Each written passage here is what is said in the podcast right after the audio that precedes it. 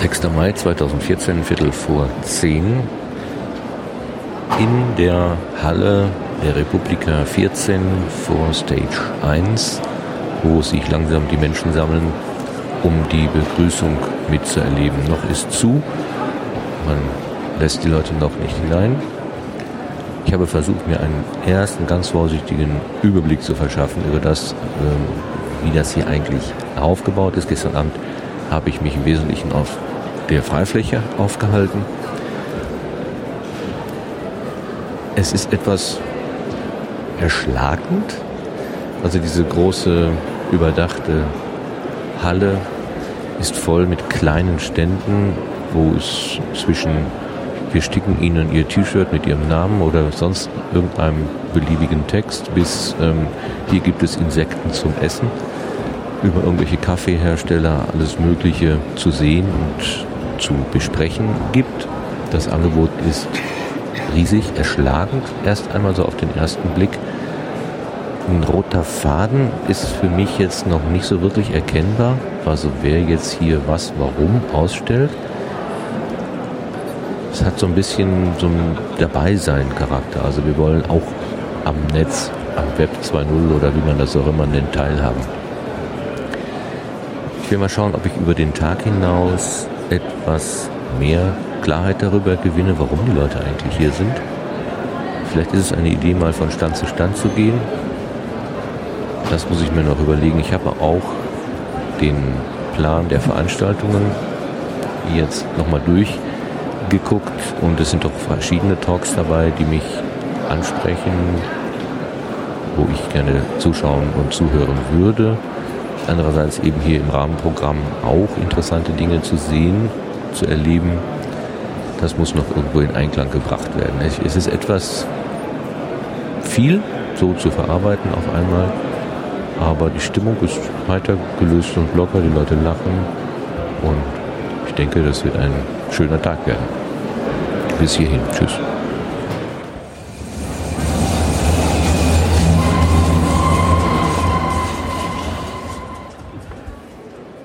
So, immer noch Dienstag, der Fosch, der Begrüßungsakt läuft gerade und ich bin aber mal in der großen Halle unterwegs und bin an, einem Stand hängen geblieben. Der nennt sich, jetzt habe ich schon wieder den Namen vergessen, aber ich frage mal direkt hier nach. Genau, wir sind hier für Bugs Food. Bugs Food, genau. Ich spreche mit wem bitte? Mit Ilka Schlenter. Hallo Ilka, ich bin Martin. Ähm, ich habe ich bin zum ersten Mal auf so einer äh, Konferenz, so einer Internetkonferenz und stutze jetzt ein bisschen, dass ihr hier Bugfood anbietet. Ich hatte es gelesen und gedacht, hm, okay, da werden äh, Programme äh, angeboten, die sozusagen zu Bugs führen im Rechner. Aber es ist was ganz anderes. Was verkauft ihr denn oder was vertreibt ihr denn hier? Ja, wir sind heute hier, um Aufmerksamkeit äh, zu erregen für Insekten als äh, ja hier als skurrile Süßigkeit. Und äh, das Ganze steht im Rahmen der, des Themas von der Republika Into the Wild. Und ähm, Bugs Food wurde von Dennis Bessler und Michael Iselt vor einiger Zeit gegründet und ähm, ja, äh, Dennis Bessler ist halt selber Journalist und Abenteurer und möchte darauf aufmerksam machen, wie gesund und äh, proteinreich, vitaminreich äh, Insekten sind. Und deshalb eben im Rahmen äh, dieser ungewöhnlichen Süßigkeiten. Also das hat jetzt nichts mit Hardware zu tun, das hat nichts mit Software zu tun, auch nichts mit Social Media. Das ist etwas so ein Ernährungstipp sozusagen. Ja, quasi und äh, führt auch eben zu interessanten Begegnungen, wie wir heute schon erlebt haben. Ich habe gerade eine Weile hier auf dem äh, Sitzplateau hinter euch gesessen und habe geschaut, dass ihr auch mit, großer, mit großem Vergnügen die Menschen anguckt, die sich einen Lolli nehmen und dann äh, quasi erstaunt feststellen, dass dort irgendetwas eingearbeitet ist. Was ist denn da so drin in den Lollis? Es gibt Lollis mit äh, Grillen, mit Heuschrecken, mit Skorpionen, mit Mehlwürmern und alles in verschiedenen Geschmacksrichtungen. Ähm, gibt es auch durchaus pur frittiert. Äh, ja, wir haben selber auch schon gekostet. Es ähm, ist erstaunlich ähm, erfrischend, sagen wir mal so. Nussiger Beigeschmack, also kann man durchaus mal machen, wenn man mal was anderes kosten möchte ich, also mich interessiert der Skorpion, weil ich vom Sternzeichen da äh, verortet bin. Wie schmeckt der Skorpion? Ich muss ganz ehrlich zugeben, den habe ich selber noch nicht gekostet. der hat ja diesen giftigen Stachel, da wäre ich aber auch extrem vorsichtig. Also ihr habt hier Süßigkeiten, aber es gibt auch noch mehr Artikel. Äh, ja, genau. Es gibt noch ähm, Wodka mit Mehlwürmern drin oder es gibt noch äh, frittierte Würmer, Grillen, Heuschrecken. Genau, nicht nur Lollis. Also wer es pur mag, ist auch richtig. Wo vertreibt ihr das sonst, wenn ihr nicht gerade auf der Republika seid? Das Ganze ist online verfügbar und äh, zu bestellen unter bugsfood.de. Also bugs-food.de, wenn sich mal jemand äh, einen Spaß erlauben will oder wenn ja. er tatsächlich äh, into the wild möchte, quasi dann mit dem Lolly oder mit dem Drink oder was auch immer ihr noch anbietet. Genau, Ganz herzlichen Dank, Ilka. Sehr gerne. Wenn man möchte, kann man dort auch Kochkurse buchen, wenn man das Ganze selber verarbeiten können möchte.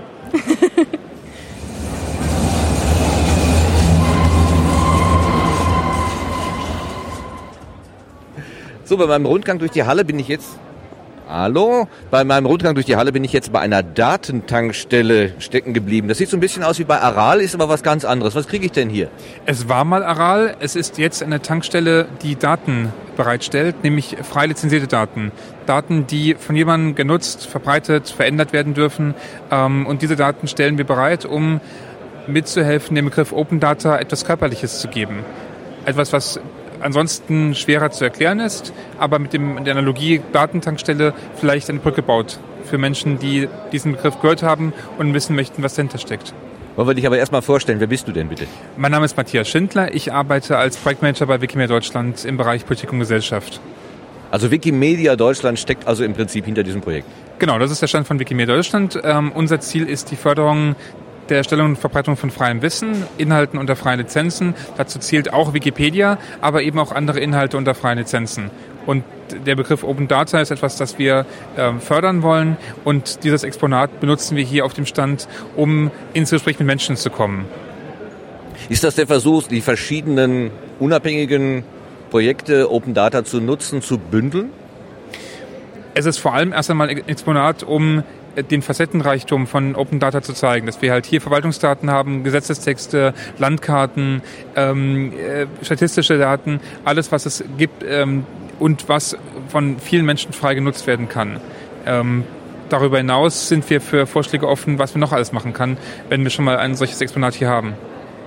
Das ist natürlich etwas, was sich bei so einer Webkonferenz, wie die Republika ja ist, durchaus auch anbietet. Also ich war gerade bei einem anderen Stand, wo ich schon eher das Problem hatte zu verstehen, was machen die denn eigentlich hier?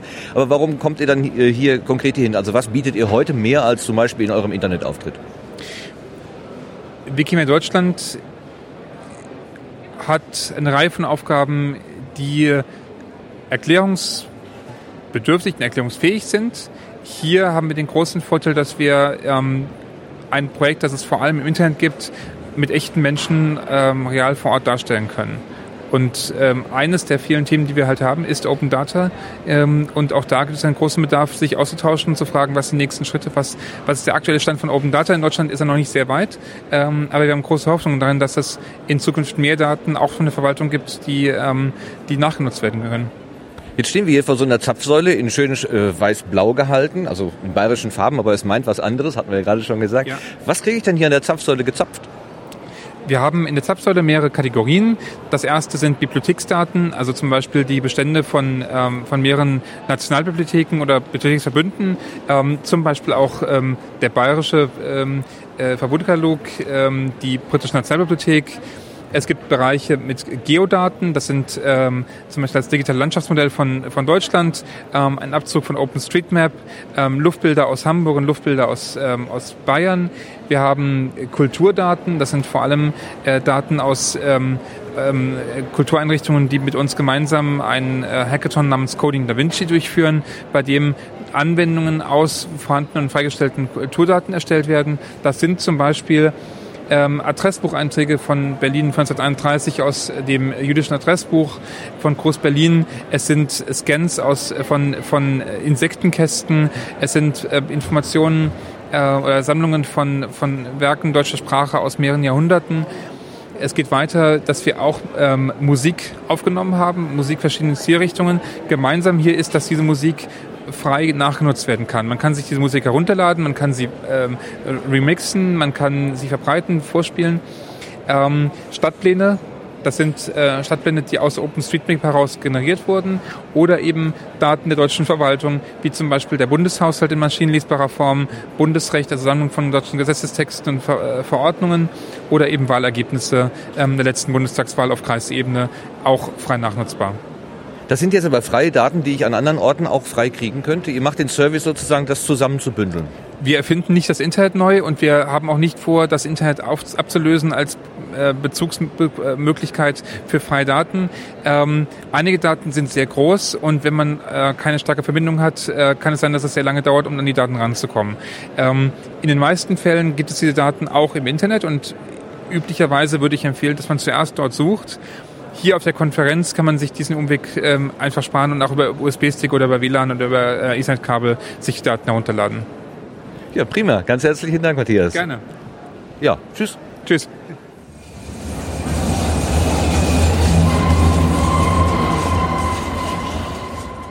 Gleich am Anfang der Halle steht ein Stand, der nennt sich Stickvogel, wie personal, Personalize Your Products. Ähm, Im Wesentlichen ist das eine große Maschine, die auf Stoff irgendetwas macht. Und was die da genau macht und was das Ganze soll, das erklärt mir jetzt bitte wer. Hallo, ich bin Andreas von Stickvogel. Also Andreas vom Stickvogel, was macht ihr hier, was macht ihr auf einer Internetkonferenz?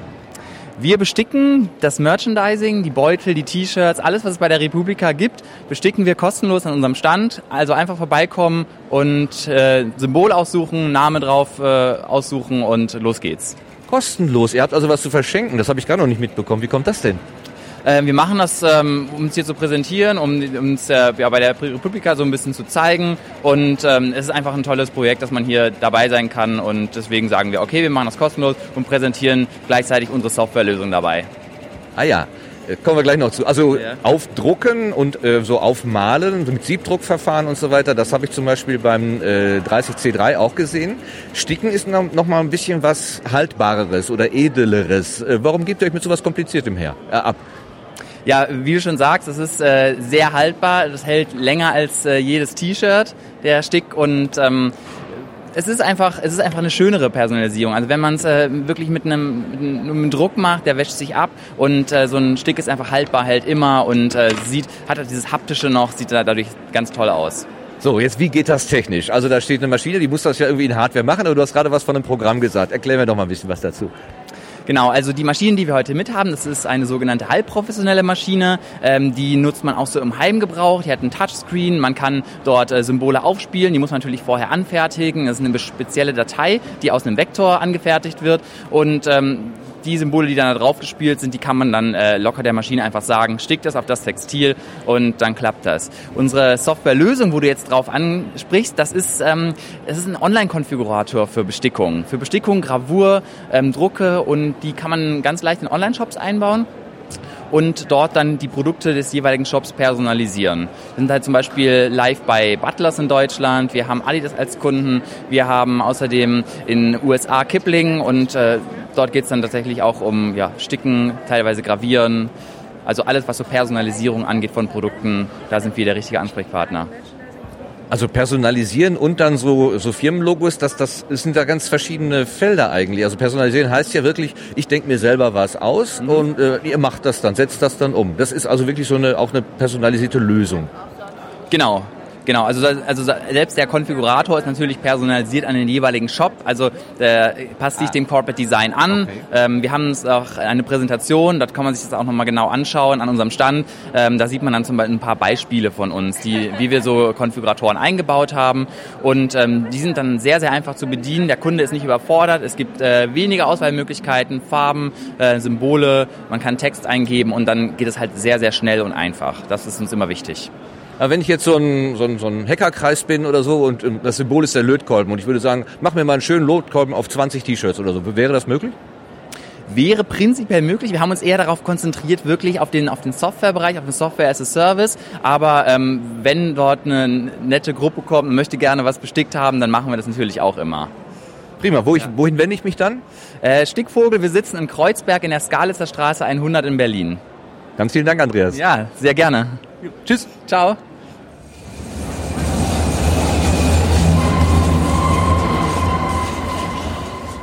So, ich bin immer noch auf meinem Rundgang in der Halle ähm, und bin an einem Stand vorbeigekommen. Da steht ja Tee und Kaffee, aber in besonderen Gefäßen. Da frage ich doch einfach mal, was bietet ihr hier an? Also äh, wir sind die Firma P&T und P&T steht für Paper and Tea. Das heißt also kein Kaffee bei uns, sondern nur Tee. Äh, und zwar sind wir ein, ein äh, Unternehmen, wir sind seit einem Jahr gibt es uns und wir möchten den Tee stärker in den Vordergrund rücken. Wir äh, verkaufen hochwertigen Tee aus äh, allen möglichen traditionellen Teeanbaugebieten, hauptsächlich Südostasien. Und äh, vor allen Dingen, was unser Tee besonders auszeichnet, ist, dass es eben Tee von kleinen Teegärten ist, die handgemacht sind, die äh, also keine große Massenproduktion und dass wir auch sehr besondere Tees aussuchen. Äh, nicht nur das, was man kennt, äh, normalen schwarzen Tee, sondern wir haben also weißen Tee, grünen Tee, Oolong. Wir haben auch ein paar aromatisierte Tees, aber die nicht, wie man es normalerweise bekommt, äh, quasi mit irgendwelchen aromatisierten Sachen, sondern mit reinen Rosenblüten oder reinem Bergamottöl oder äh, reiner Vanillepfote gefotet, sodass also man äh, die, äh, den, den reinen Teegeschmack hat, nur mit einer gleichen Beimischung. Wir müssen erstmal sagen, wer da spricht. Wer bist denn ja. du und was ist deine Beziehung zu Tee? Äh, mein Name ist Guido von Tatten. Ich äh, leite hier die Produktion unserer Firma. Ähm, und ich bin dazu gekommen, weil mein Onkel von Teeeinkäufer war und äh, mein Cousin hat diese Firma gegründet und äh, jetzt machen wir das zusammen, noch mit einigen anderen äh, und äh, bauen das gerade auf und wollen also äh, diesem Jahr, wir haben einen Laden bisher in Berlin, wir werden einen zweiten Laden aufmachen. Wir sind jetzt äh, dabei, schon international auch zu verkaufen. In New York äh, bei ABC Home sind wir im Programm drin und äh, ja, sind hoffentlich auf einem guten Weg gerade. P&T, steht das auch so ein bisschen für wie, Paper and Pencil sozusagen, die, die Idee, dass man es einfach macht? Also Paper and Tea, ist das auch diese einfache Idee? Es ist eine, ja, es ist einfach, aber äh, also unsere, im Mittelpunkt unserer Firmenphilosophie stehen die drei Begriffe äh, Kreativität, Kommunikation und Kultur was auch hier sehr gut in die Republika natürlich reinpasst. Und der Hintergrund ist, dass sowohl äh, Tee als auch Papier sehr stark eben für Kommunikation steht. Es sind beides sehr äh, traditionelle alte Kulturtechniken aus dem äh, asiatischen Raum. Und wir dachten deshalb, dass sie sehr gut zusammenpassen. Man muss das Papier haben, um Ideen aufzuschreiben, Ideen zu entwickeln. Und den Tee braucht man, um die Konzentration zu entwickeln, um das dabei zu machen. Und insgesamt äh, auch glauben wir, dass eben der, der Tee auch ein sehr, sehr kreatives Produkt ist. Es ist in Europa leider bisher viel zu wenig bekannt, wie unterschiedlich Tee sein kann, wie unterschiedlich er schmeckt. Das ist eher äh, die Nähe zum Wein ist da gerade äh, ganz, ganz eklatant. Also es gibt kaum ein Lebensmittel, was so viele Arom Aromen in sich vereinen kann, äh, wie diese beiden Produkte. Und da ist äh, Deutschland in Bezug auf Tee oder Europa insgesamt auf Tee noch, äh, kann auch sehr, sehr viel lernen und sehr viel entdecken.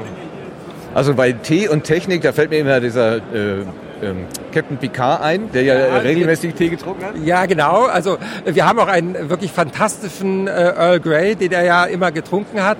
Äh, und äh, wir stellen auch immer fest, wenn Leute den Tee bei uns trinken, dann merken sie, dass eben auch ganz andere Qualitäten möglich sind als das, was man im Beutel hat. Und das äh, ist, ein anderer, ist ein anderes Teeerlebnis, was, äh, was da ist. Und das hat uns auch sehr begeistert, äh, dass wir hier ein Produkt haben, was uns selbst so viel Spaß macht. Ich bin ein bisschen überrascht, dass ihr sagt, ähm, Papier steht für Ruhe, gerade auf einer Internetkonferenz, wo es ja immer heißt, das papierlose Büro und wer einen Kalender in Papier mit sich rumträgt, ist im Prinzip ja auch schon so ein bisschen belächelt und von gestern. Aber ihr haltet daran fest. Äh, auf jeden Fall gerade äh, in Bezug auf die Schnelligkeit, die auch hier natürlich auf der Republika immer im Mittelpunkt steht, äh, merken wir auch, dass es natürlich in bei jedem jetzt auch eine kleine Gegenbewegung äh, gibt, weil man kann nicht immer nur schnell sein. Es muss auch Momente zwischendurch geben, wo man etwas mehr Ruhe hat. Und da ist äh, also das Papier zum ruhigen Aufschreiben von, von Dingen natürlich da, aber auch eben der Tee, der auch ähm, eine, eine, eine gewisse Ruhe einkehren äh, lässt, ohne dass man sagen muss, dass, er, dass man sich gleich weiß nicht, zwei Stunden hinsetzen muss. Aber es ist wunderbar, wenn man, wir merken, wenn man Tee trinkt, auch im Büro oder äh, sowas, ist es ein, ein anderes Erlebnis als den schnellen Kaffee zwischendurch. Und äh, der Tee wirkt natürlich auch da ganz anders. Also ist, man, ist, Tee ist ja nicht nur ein Lifestyle-Produkt, sondern es ist ja wirklich eine, etwas, was auch äh, durchaus gesundheitliche Wirkungen hat. Es sind sehr viele Inhaltsstoffe, äh, die, die sehr positiv für den Körper sind. Und äh, es sind auch eben viele aufwundernde Wirkstoffe, die gerade natürlich auch, wenn man viel arbeitet, auch äh, sehr, sehr schöne Wirkungen haben äh, und die langfristiger wirken als Kaffee. Ja, prima. Wir stehen noch ganz am Anfang der Republika, deswegen ist äh, Beruhigung noch nicht so unbedingt angesagt, aber vielleicht nachher oder heute Abend oder morgen am dritten Tag bestimmt. Genau, also wir äh, haben ja hier auch die Möglichkeit, wir brühen ständig Tee auf, haben so ganz kleine Probierfahlen und dann haben wir bestimmt 10, 12 Tees dabei und die kann man hier am Stand auch gerne probieren. Dann sage ich herzlich äh, willkommen in, sozusagen in eurem Namen und sage herzlich Dankeschön für das Gespräch. Gerne, danke, hat mich auch gefreut.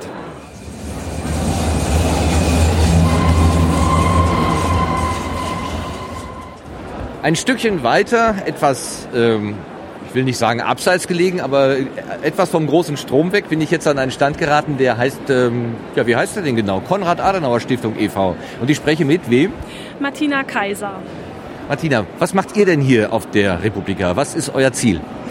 Ja, die Konrad-Adenauer-Stiftung ist eine politische Stiftung, die hier auf der Republika gerne zeigen möchte, in welchen Arbeitsbereichen sie tätig ist. Generell einen Einblick in die Stiftungsarbeit geben, aber auch, was wir im Bereich Medien, soziale Medien, Netzpolitik und so weiter machen. Und wir wollen natürlich auch präsentieren, dass wir junge Zielgruppen auch ansprechen mit den Bildungsangeboten, die wir haben. Und deswegen haben wir ja eine Bandbreite unserer Publikationen ausliegen, haben ja auch eine QR-Code-Bibliothek, wo sich der digital affine Mensch auch per QR-Code Publikationen digital mitnehmen kann, aber auch noch in gedruckter Version. Wenn ich jetzt so ein 20-jähriger Mensch bin und höre das Wort Konrad Adenauer, dann denke ich, ach, so ein alter Mann aus der Vergangenheit, was kann der mir denn geben? Was kann er uns denn geben? Werte, ganz viele wichtige Werte, die vielleicht unter Umständen bei einigen schon in Vergessenheit geraten, wichtige Themen oder auf wichtige Themen aufmerksam machen, wie zum Beispiel die europäische Einigung, die europäische Integration, die Relevanz der transatlantischen Beziehungen, den Wert der Demokratie, der Rechtsstaatlichkeit, der Menschenrechte. Das sind alles Themen und Werte, die wir mit unserer Arbeit durch die Konrad-Adenauer-Stiftung vermitteln wollen und für die auch der Name Konrad Adenauer steht. Ist das nötiger geworden? Ändert sich da die gesellschaftliche Wahrnehmung so ein bisschen oder ist das eigentlich eine kontinuierliche und seit Jahren gleiche Aufgabe? Ich würde sagen, es ändert sich schon ein bisschen, je nachdem, welche Themen man sich anschaut. Also beispielsweise stehen ja nun bald die Europawahlen vor der Tür. Gerade das ist so ein Thema, das immer sehr kontrovers diskutiert wird.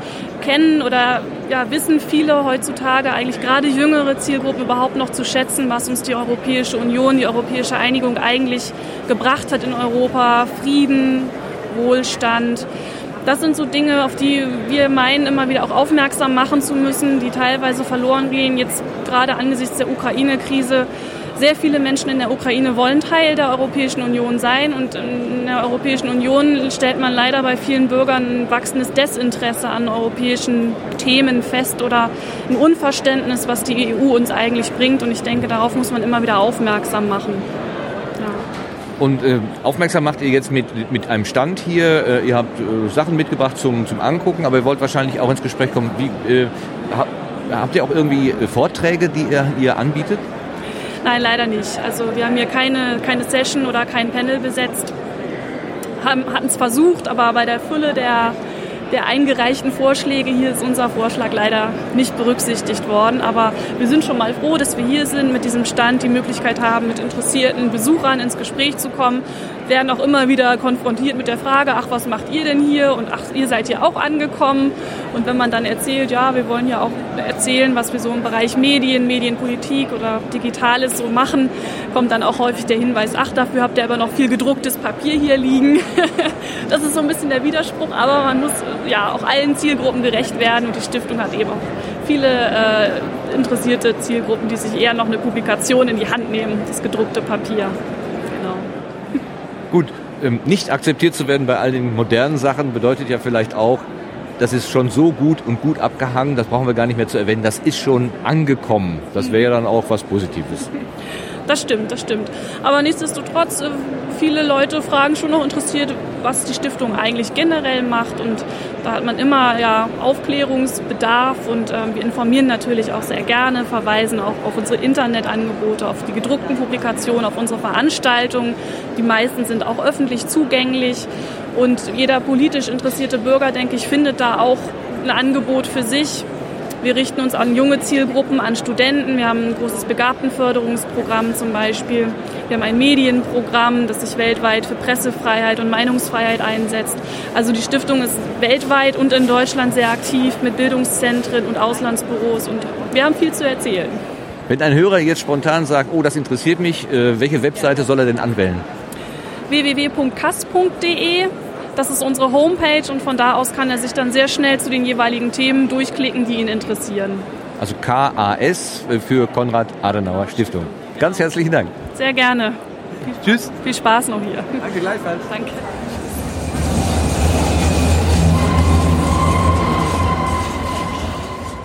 Das Motto der Republika 2014, Into the Wild, ähm, das könnte man ja auch frei übersetzen mit in, in Feindesland.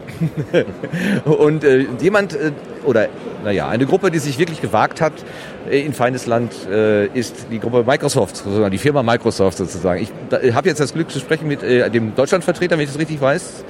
Ja, mein Name ist Boris Schneider-Jone. Ich bin äh, Marketing bei Microsoft Deutschland. Äh, habe mich hier auch um die Präsenz gekümmert äh, auf der Republika. Äh, wir waren übrigens schon letztes Jahr hier, das war sehr toll und deswegen haben wir hier noch ein bisschen aufgedreht und machen sehr viel.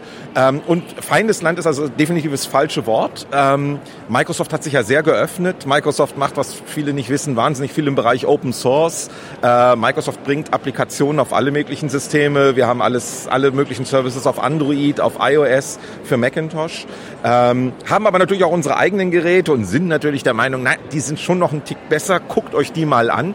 Ähm, die Republika ist bekannt dafür, eine hohe Apple-Gerätedichte zu haben. Ähm, letztes Jahr Statistik irgendwie 60 Prozent der Geräte, die eingeloggt waren, waren irgendwie Apple-Geräte. Und da sind wir halt hier und sagen, guckt euch doch mal unsere Sachen an. Wir können auch ein paar Sachen, die sind ganz nett. Ähm, und vielleicht können wir den einen oder anderen überzeugen, auch mal Windows wieder eine Chance zu geben. Also ich, ich stütze meine äh, Aussage, die ich so ein bisschen scherzhaft gemeint habe, also, also bitte nicht ernst, nicht böse nehmen, äh, auf eine Beobachtung von letztem Jahr, da, glaub, da gab es glaube ich eine Twitter-Wall, die war von Windows äh, gemacht äh, ja. und da gab es also im Nachhinein Kommentare, als ich die gesehen habe, da wusste ich, die Republika ist nicht mehr das, was sie mal war. Und gestern Abend in der, äh, in der Registrierungsschlange, da hatte ich äh, zwei Menschen vor mir, äh, die bei der Registrierung das ja. Surface äh, auf dem Tisch stehen sahen und äh, raunten sich zu, die arbeiten hier mit Windows Surface. Also ich habe gedacht, er braucht gleich Seife und heißes Wasser, um sich reinzuwaschen. Äh, es, gibt, es gibt schon noch so ein bisschen Befremden insgesamt, oder? Na klar, logisch. Es gibt Leute, die finden das nicht gut. Äh, die mögen Microsoft nicht. Ähm, da muss man sagen, Microsoft heute ist eine andere Firma als vor fünf oder vor zehn Jahren. Ähm, wir sind da schon sehr, sehr offener. Sieht man an den Produkten. Ich habe es vorhin erwähnt. Wir machen viel für iOS. Office ist gerade fürs iPad erschienen als Beispiel. Also ähm, wir sind da so ein bisschen in der Realität angekommen. Also wenn es hier Into the Wild heißt, kann man sagen, Microsoft ist so ein bisschen äh, back to reality. Wo war es denn vorher? Äh, wir waren schon sehr auf uns selbst fokussiert bei vielen Bereichen. Das kann man ja offen sagen. Also Microsoft war auch äh, oft äh, so ein geschlossenes Universum. Bist du einmal in der Microsoft-Welt gefangen und so weiter. Es spannend ist ja, dass es sich jetzt genau umgedreht hat. Also bei einem anderen Anbieter ist man auf einmal in dessen Ökosystem gefangen und kommt nicht mehr raus. Aber wenn ich meine Daten bei Microsoft liegen habe auf dem OneDrive, hey, das geht mit jedem Apple-Gerät, das geht mit jedem Google-Gerät. Also alles, was einen Chip hat, kann auf einmal auf die Sachen zugreifen, die Microsoft anbietet. Und das hat sich so sehr interessant gedreht. Wissen aber viele nicht. Einer der Gründe, warum wir hier sind. OneDrive ist ja eine Cloud-Applikation oder ein Cloud-Angebot. Äh, Cloud-Angebote sind in der letzten Zeit doch schwer in Verruf geraten. Was ist denn ein guter Grund zu sagen, äh, Microsoft vertraue ich an der Stelle? Naja, auf der einen Seite, Microsoft ist wahrscheinlich eine der meist beobachtetsten Firmen überhaupt. Also die Kartellbehörden gucken, dass wir nichts falsch machen unter viel politischem Beschuss, äh, schon seit vielen, vielen Jahren. Äh, und Microsoft hat sich das alles ja auch sehr zu Herzen genommen. Also nicht nur, ja, machen wir halt, weil die wollen. Ähm, ich glaube, Microsoft, wenn man nachschaut auf unseren Webseiten, wir haben sehr transparente Regelungen, was passiert mit den Daten. Ähm, äh, alleine, nur um das zu sagen, wir machen hier ja Fotos von den Leuten. Was ich mit unserer Rechtsabteilung in den letzten Wochen äh, hier durchmachen musste, obwohl hier eigentlich ja, wenn man in die Halle reingeht, der Republika, es hängt ein Schild da, hier werden Fotos gemacht. Deal with it, sozusagen. Aber trotzdem, äh, wir sorgen dafür, äh, wenn hier jemand uns eine E-Mail-Adresse gibt, äh, damit wir ihm sein Foto schicken können oder seine Zeichnung, ist gewährleistet, die wird am Donnerstagabend sofort wieder oder Freitagabend sofort wieder gelöscht. Da werden wir nie wieder was mitmachen. Also wir sind wirklich äh, auch intern bei allen Geschäftsprozessen. Ich erlebt das ja täglich am eigenen Leib. Wir sind wahnsinnig, wahnsinnig vorsichtig mit Benutzerdaten. Geworden? Äh, durchaus geworden. Das war mal anders. Ähm, aber da äh, kann ich der Firma wirklich auch als Mitarbeiter ein gutes Zeugnis ausstellen. Also es ist erstaunlich, was wir alles nicht machen dürfen an Werbemaßnahmen, weil man sagt, nein, das geht nicht, das darfst du mit Benutzerdaten nicht machen. Ähm, was man auch in unseren Diensten sieht, wo wir also beispielsweise bei unserem Online-Dienst, äh, Mail-Dienst Outlook, dass wir sagen, wir gucken Mails nicht an, Ende, period. Wir machen das nicht für Werbung, wir gucken da nicht rein. Ähm, das ist das eine erstmal. Aber ähm, äh, was, glaube ich, einen Cloud-Dienst so wahnsinnig interessant macht, egal ob ich es jetzt bei Microsoft speichere oder bei äh, Apple oder bei Google, aber überhaupt die ganze Cloud-Geschichte ist halt, da sitzen Profis, die haben große Datenzentren, das sind die Leute, die am besten auf meine Daten aufpassen können. Und äh, da verschwinden die Daten ja auch. Da sind mehrere Millionen von Leuten, die ihre Daten speichern. Da stehen sie auch nicht raus. Also äh, mein Liebling ist immer, wenn wir, wir haben zum Beispiel ein Datenzentrum in Irland, in Dublin. Wenn jetzt der große Asteroid auf Dublin fällt, haben wir alle Daten nochmal woanders gespiegelt. Also selbst dann sind meine persönlichen Daten nicht weg bei einem Cloud-Anbieter. Also wenn ich einen guten Cloud-Anbieter habe, ähm, ist einfach Datensicherheit im Sinne von meine Daten kommen nicht weg. Also niemand klaut meine Daten, sondern ich verliere meine Daten nicht. Das ist ja dieser andere Aspekt von Datensicherheit. Der ist halt mit Cloud-Lösungen am besten äh, hinzukriegen. Und selbst wenn ich mir meinen eigenen Server in den Keller stelle und so weiter, ich werde niemals die Sicherheit haben, die ich habe, wenn ich mit einem Cloud-Anbieter arbeite. Es ist immer das Gefühl, es kann irgendjemand mitlesen. Also was ich im Keller stehen habe, ja. lese ich alleine. Es sei denn, jemand äh, hackt meinen persönliches Netzwerk. Mhm. Wenn ich es in andere Hände gebe, habe ich immer die Gefahr, es liest jemand mit, die Firma, weil sie Werbung machen will oder weil sie vielleicht irgendetwas äh, in eigener Sache recherchieren möchte. Da gab es ja vor einiger Zeit auch, gerade bei Microsoft, eine Diskussion drüber. Oder eben staatlicherseits, äh, dass da eben auch äh, von, von Regierungsseite reingeguckt wird. Also das muss man, glaube ich, immer auch mitdenken, oder? Das äh, ist natürlich ein Aspekt, über den kann man viel nachdenken. Ähm, auch da sage ich mal, interessant ist es ja, was machen ein großes Unternehmen? Was machen Banken? Was machen Versicherungen? Die ja sehr darauf angewiesen sind, dass die Daten nicht wegkommen. Oder Firmen, die forschen die wollen natürlich, dass ihre Forschungsergebnisse bei ihnen bleiben. Und wenn wir in diesen kommerziellen Bereich reingucken, dann gibt es jetzt immer mehr Mischlösungen, wo die Leute sagen, es gibt Sachen, die liegen in unserem eigenen Rechenzentrum gesichert, da geht niemand ran. Aber beispielsweise Unternehmenskommunikation per E-Mail ist viel preiswerter zu machen, selbst für so ein großes Pharmaunternehmen oder sowas. Wenn die sagen, ach komm, das machen wir bei so einem Cloud-Anbieter die, die sichern ja auch die Daten, die sorgen ja auch, dass da keiner reinguckt.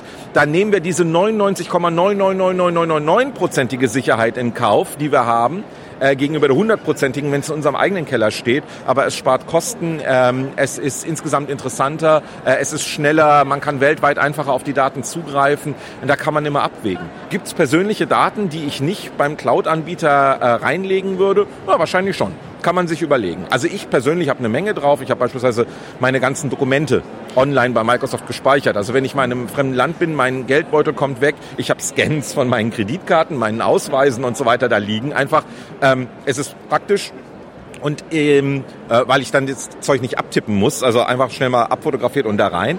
Ähm, aber ich habe halt auch schnell Zugriff auf meinen Führerscheinnummer und so weiter. Also mir sind zum Glück im Ausland bisher nicht Papiere abhanden gekommen. Aber da habe ich jetzt auch kein Problem mit, dass das da liegt, weil erstens findet es keiner und zweitens, also wenn man das haben will, die Brieftasche mir zu klauen, ist für einen Dieb einfacher, als irgendwo in so ein Rechenzentrum einzubrechen und meine Daten digital abzugreifen, äh, wenn ich ein bisschen vorsichtig bin. Ja, ich glaube, das würden auch gewisse Leute, äh, äh, die würden die widersprechen, weil bei der Brieftasche muss ich ja tatsächlich erstmal da sein. Ich muss also ran äh, in der Hardware-Welt sozusagen und es gibt gewisse ähm, Fernzugriffe, die würden mir diesen Taschendiebstahl natürlich nicht ermöglichen. Äh, das ist klar, logisch. Äh, dann nehmen wir ein anderes Beispiel, Smartphone. Äh, wenn ich das ungenügend gesichert habe, da liegen meine ganzen persönlichen Daten drauf. Also wenn mir mein Telefon wegkommt, ist das in der Regel viel, viel schlimmer, als äh, wenn jemand ein Passwort von Online-Dienst irgendwo findet. Ähm, weil ich da sehr viel der Technik anvertraut habe. Und äh, ja, man hat immer so, es, das Schlimme ist ja, man hat so dieses diffuse Gefühl, das liegt in irgendeinem Rechenzentrum, ich habe keine genaue Ahnung, was das ist, wer kann da gucken, was passiert da. Ähm, und da muss, glaube ich, die ganze Industrie, also nicht nur Microsoft, sondern auch all die anderen Anbieter, eine Dropbox, eine, eine Google und so weiter, ähm, müssen noch mehr erklären, wie das alles funktioniert, was da passiert, warum das da eigentlich sicher ist. Aber mein persönliches Gefühl, nachdem ich jetzt seit sehr vielen Jahren mit solchen Sachen arbeite, ist, dass es wahrscheinlich einfacher ist, mir physisch was zu klauen, bei mir zu Hause einzubrechen und mir die Wohnung auszuräumen, als mir meine Daten wegzunehmen. Eine Frage noch. Im letzten Jahr, wie oft ist der Name Snowden bei irgendwelchen Diskussionen im Hause Microsoft gefallen, wo Sie dabei gewesen sind? Ähm, muss ich ehrlich sagen, sehr oft. Aus einem ganz einfachen Grunde. Unsere Kunden interessiert es. Also gerade auch im geschäftlichen Umfeld wie im privaten Umfeld. Die kommen natürlich zu Microsoft, die fragen, was bedeutet das? Wer kann da mitlesen, wie nicht? Europäische Firmen wollen ja zum Beispiel wissen, sind meine Daten, wenn ich sie bei Microsoft speichere, nur in Europa oder auch in den USA gespiegelt? Wie läuft das alles? Und wir haben das Wort selber oft in den Mund genommen, weil man es erklären musste, weil natürlich in Deutschland das äh, äh, politische Interesse an dieser ganzen Geschichte und das Interesse der digitalen Gesellschaft viel höher war als in den USA. In Amerika ist ja mehr so, ja und? Gefühl, ja klar, die überwachen uns, aber wir sind ja auch gefährdet. Die Terroristen wollen uns ja ans Leder. Also was habt ihr eigentlich für ein Problem damit? Das wird doch alles nur für gute Sachen gemacht. Das Mindset ist sehr unterschiedlich. Ähm, da können wir jetzt lange drüber diskutieren, wessen Position die richtige ist.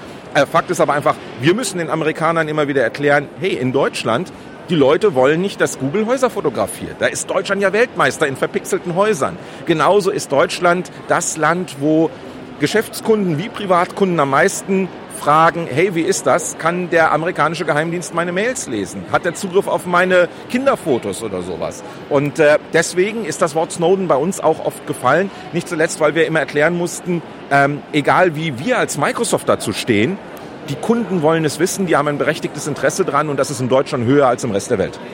Prima, ein schönes Schlusswort. Vielen Dank, Boris Schneider-Jone. Bitte gerne.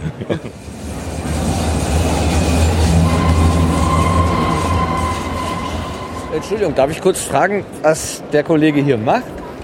Ja? Er läuft über die Messe Moment, ich muss nimmt das alles aus, auf ähm, aus Hundeperspektive sozusagen. Ich, ich muss noch mal vor, ich muss noch mal vorne anfangen. Entschuldigung, ich hatte gerade, ne, ja, wie er, immer. Er nimmt es auf, aus Hundeperspektive, die Messe hier, für das MIZ. Und das wird auf der Internetseite heute zu sehen sein. Am Nachmittag und abends wohl im Alex TV ausgestrahlt. So, Jetzt sind wir gerade so mitten reingesprungen. Also, ich wollte noch sagen, zu der, äh, zu der Schar der Teilnehmer der, äh, der Republika 14 gehört heute auch ein Vierbeiner zwischen all den Zweibeinern. Ein großer weißer Hund. Welche Rasse ist das? Irischer Wolfshund, Malamut Mix.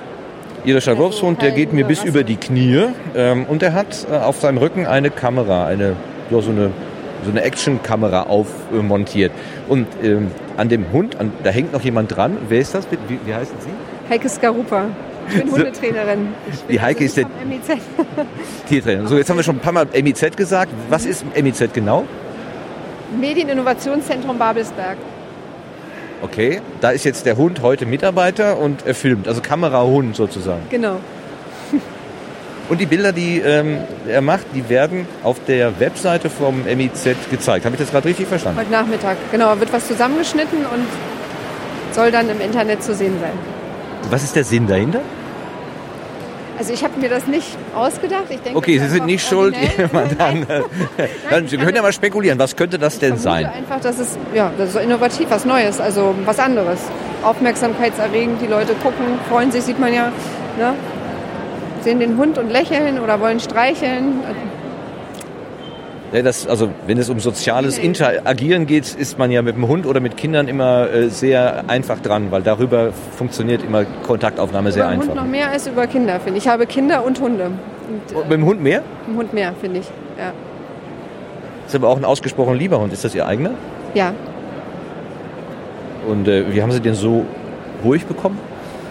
Ähm, durch meine Erfahrung als Hundetrainerin, jahrelang habe ich ihn halt erzogen. Und er ist, ja, er ist ausgelastet, hat viel Auslauf. Ähm, ich nehme ihn immer mit im Ausführservice auch und beim Training ist er auch dabei und dann gehen wir auch noch so privat spazieren. Und wir sind nicht alleine, er hat noch drei Mitbewohnerinnen, also drei andere Hündinnen.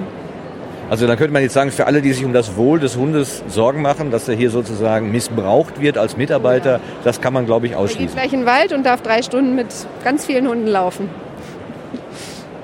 Okay, ja, dann, ähm, wie heißt er denn eigentlich? Wie er heißt? Dorell.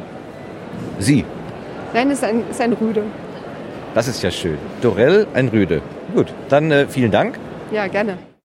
Der Hund, der zu unserem Cube gehört quasi. Ach, Sie sind dafür verantwortlich, Ja, was der genau, da wir macht. sind, ah, äh, der, die wir sind äh, Kollegin konnte gerade, würden Sie noch ein bisschen was sagen wollen? Ja, gerne, auf jeden Schön. Fall. Ähm, also MIZ äh, haben wir jetzt zweimal vorgelesen, Medieninnovationszentrum Babelsberg. Was genau ist denn das eigentlich?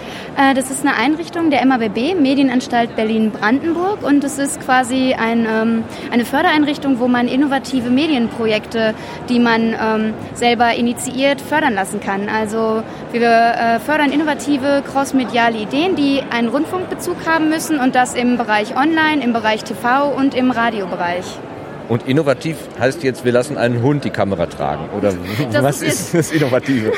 Der Hund, das ist quasi der, der Gag zur Republika. Wir dachten, äh, da müssen wir uns was Spezielles einfallen lassen, damit wir ein bisschen Aufmerksamkeit bekommen von den, von den Techies, äh, Techies und Geeks, die hier ähm, sich auch auf der Republika bewegen. Und, äh, Katzen wären da besser gewesen, oder? ja, eventuell, aber wir dachten uns, der kuschelige Hund, der äh, wird bestimmt auch ein paar Hände, Hände anziehen. Und ähm, wir wollten quasi mal ganz innovativ diese Technikmesse aus der Hundeperspektive zeigen, weil ähm, dem Hund ist ja eine GoPro aufgeschnallt und äh, der liefert nochmal eine ganz andere Perspektive und die Bilder werden dann auch quasi bei Alex offener Kanal dann äh, ausgestrahlt. Die begleiten ja unser Programm hier auf der Republika.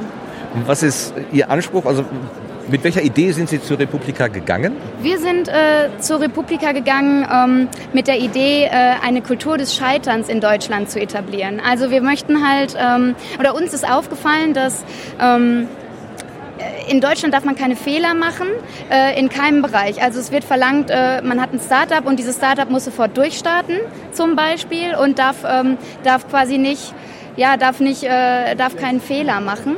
Ähm, und wir möchten quasi äh, mit unserem Kubus ähm, dem Innovation Space auf der äh, Republika zeigen, so hier könnt ihr auch von euren Fehlern berichten. Also wir haben namhafte Gäste wie Alexander Mazzara, Konrad Fritsch, Ellie Castle von BBC 3, ähm, äh, Ellie Uzan aus Israel von The Box. Äh, und die werden alle ähm, berichten, dass sie auch auf ihrem Karriereweg Fehler gemacht haben und aus diesen Fehlern quasi schlauer geworden sind und ähm, besser geworden sind. Und äh, der ganze Kubus steht so unter dem Motto, ähm, berichte von deinen Fehlern und zeig, dass du daraus gelernt hast, denn es ist okay, Fehler zu machen. Und ähm, ja, das ist so quasi unsere, unsere Idee hinter diesem Kubus. Und deswegen ist unser Thema auch... Ähm, äh, Moment, Entschuldigung. Kein Problem. Kein Problem. Ähm, What we learned, nicht meckern, besser machen. Also das ist das allgemeine Thema des MEZ Innovation Space auf der Republika. Und wir haben auch an der, äh, am Eingangsbereich die Wall of No Shame. Da können sich die Gäste, nachdem sie sich eine Session angeschaut haben, ähm, auch selbst verewigen und auch quasi zugeben, da haben wir Fehler gemacht und die auch raus, äh, ausschreiben. Und die allgemeinen Sessions, die gehen auch eben ähm, um, naja, Fehler und aus denen man gelernt hat. Also da haben wir das Keynote Battle, wo quasi namhafte Gäste sich ähm, äh, gegenseitig Thesen aussprechen und äh, am Ende dann auch eine hitzige Diskussion äh, in, in Fahrt kommen soll. Und das Ganze ist dann begleitet von einer Twitter-Wall, wo sich eben die Gäste im Kubus, aber auch zu Hause, die denn ähm, die Veranstaltungen auf dem, im Fernsehen mitverfolgen, sich dann auch einschalten können. Und daneben haben wir auch das Innovation Lab und da präsentieren sich auch die Projekte des MEZ Babelsberg, also die von uns gefördert werden. Und ähm, wir haben aber auch das Open Mic, wo wir im Vorfeld Startups äh, angefragt haben, beziehungsweise Startups sich bei uns bewerben konnten oder äh, einfache Menschen, die nur eine Idee haben und noch gar kein Startup haben und sagen, ich möchte diese Idee präsentieren und da wollen wir halt quasi das Publikum bieten auf der, auf der Republika und äh, eben auch Feedback geben von, von Interesse, also von, äh, von Gästen, die wir eingeladen haben. bin jetzt etwas erschlagen von dem riesigen Programm, was das Es da sind- hat. sind- Habe aber im Hinterkopf immer die Frage, ist das eigentlich, äh, also äh, ist das ein, eine öffentliche Einrichtung oder ist das ein privater Anbieter? Nee. Was ist denn das MIZ eigentlich? Wer steckt denn da dahinter? Äh, hinter dem MEZ äh, Babelsberg, hinter dem gut. Hinter dem MEZ Babelsberg steckt die äh, MABB, also die Medienanstalt Berlin-Brandenburg. Und wir sind äh, quasi eine ähm, Rundfunk äh, Einrichtung. Also wir finanzieren uns aus den äh, Rundfunkgebühren.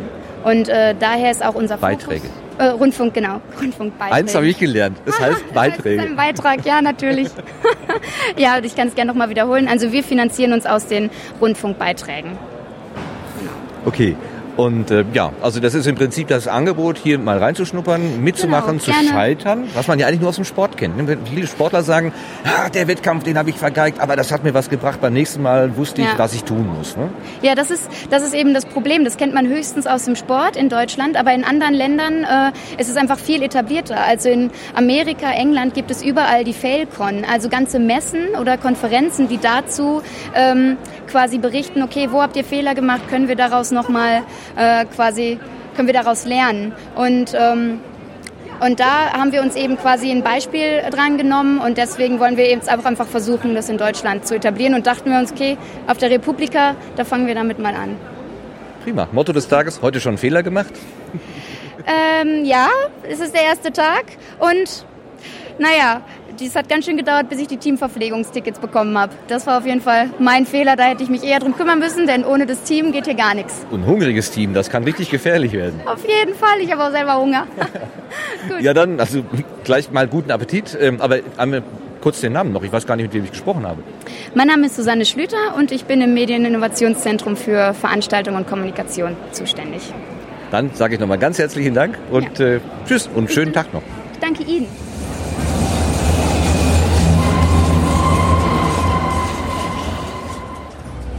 So, ich bin mal rausgegangen aus der Halle und äh, nicht äh, nur in der Halle sind Stände und äh, Aktivitäten, sondern auch außerhalb. Und ich habe gerade einen Tisch entdeckt, da steht auch eine Nähmaschine. So was ähnliches hatten wir vorhin ja auch schon mal. Was wird denn hier gemacht?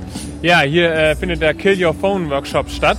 Man Kill Your Phone, also genau. bringe dein Telefon um. Killyourphone.com ja. Workshop und ähm, man äh, kriegt hier so ein Stück Stoff für 3 Euro und kann sich eine kleine Handytasche nähen. Und das ist ein äh, Stoff, der ist äh, metallisiert äh, und dadurch entsteht ein faradischer Käfig, sodass, wenn man sein Handy in die Tasche tut, das keinen Empfang mehr hat.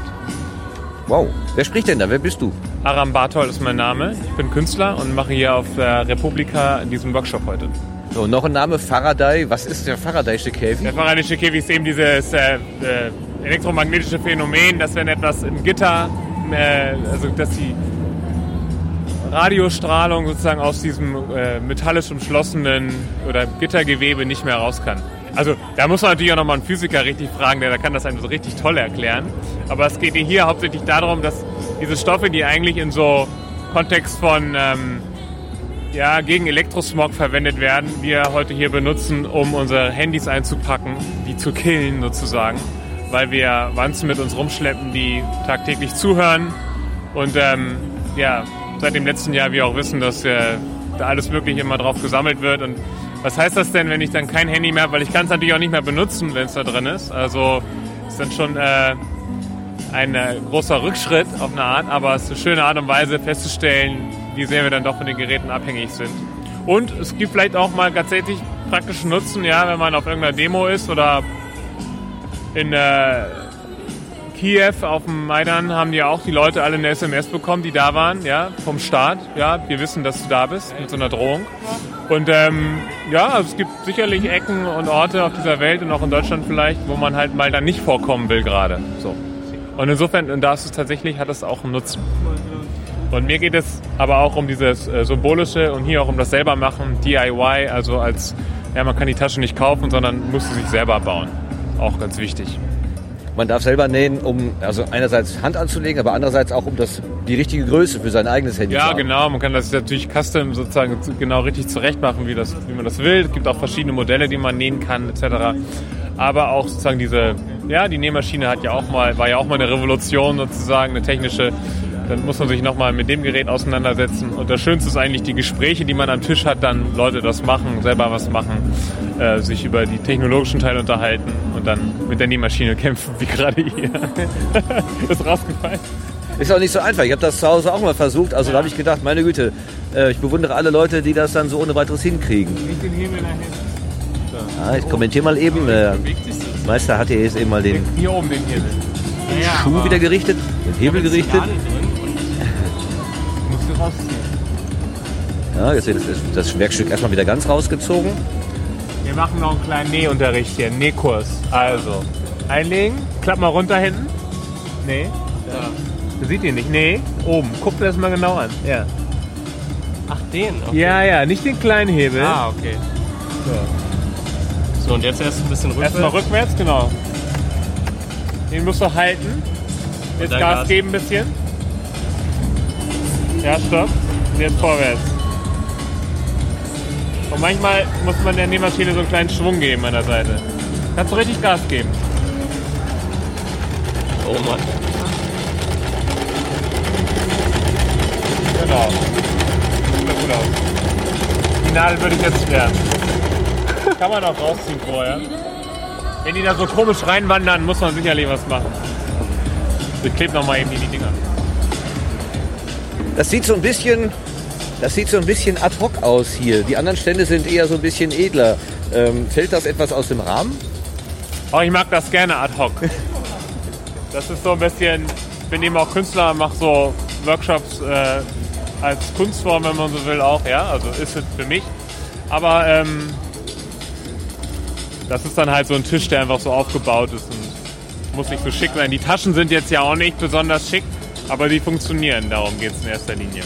Aber ich sehe hier schon Schnittmuster oder zumindest äh, Ideenmuster für verschiedene Modelle. Ne? Ja, ja, genau. Man kann natürlich, wenn man dann gut nähen kann, kann man es weitertreiben und man findet im Internet auch entsprechend äh, Taschen, die verkauft werden, schon richtig schicke und so.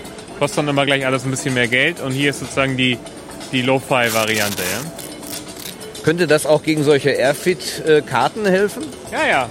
Also gegen die RFID-Karten, da geht ja schon äh, viel geringeres Alufolie oder so. Alufolie mit dem Handy zum Beispiel funktioniert nicht unbedingt. Das ist, ähm, da geht es schon los. Das ist eigentlich eher, äh, ja, man braucht ein bisschen was Stärkeres. Man kann sein Handy auch in Safe tun. Das hat, also überall, wo Schlitze sind, kommt immer noch so eine Reststrahlung raus. Das ist nicht so unproblematisch. Ja, dann Dankeschön für den Impuls hier und Ja. dann wünsche ich noch viele schöne äh, Erfahrungen mit den Taschen. Ja. Na, zufrieden mit dem Werk? Ja, geht so. Erste Mal an der Nähmaschine gesessen? Ja. Und sieht doch schon ganz schön gerade aus hier. Ja, würde ich auch sagen. Passt so, oder? Aber so, so sehr lang. Wenn das da unten drin liegt, da kommt man ja nie mehr dran. Na, will ich ja auch gar nicht. Es soll für immer verschwinden. Es soll verschwinden, ja. Ja, jetzt so der, der ultimative Test. Passt's auch? Ja, genau die richtige Breite. So, und jetzt macht man das noch zu. Ja, und jetzt, jetzt würde man es zumachen mit so einem Clip, oder? Ja, und oben kannst du einfach nur umknicken. Und doppelt umknicken, Ja. hattest du gesagt, ja. Okay, ich ziehe mich mal hier zurück. Es wird hier weiter gearbeitet. Ähm, sieht toll aus, finde ich klasse. Und äh, weiterhin gut, gut keinen Empfang dann. tschüss, tschüss. So, und dass wir hier am ehemaligen oder am Gleisdreieck sind, am ehemaligen Bahnhofsknotenpunkt, der ja immer noch ein Knotenpunkt ist, hat man ja sicherlich im Hintergrund gehört. Also über die Veranstaltung hinweg fahren die S-Bahn-Züge ähm, und wir hatten le- leider gerade auch den Lautsprecher direkt vor uns. Ich hoffe, dass man trotzdem gut hören konnte, äh, was der Arabatol gesagt hat und auch die Nähmaschine in Aktion erleben konnte.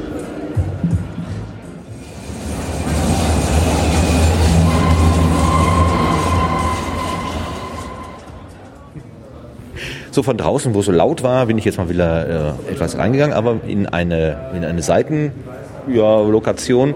Da stand draußen Reclaim the Net und äh, Clinic for Digital Security, also das Krankenhaus für digitale Sicherheit.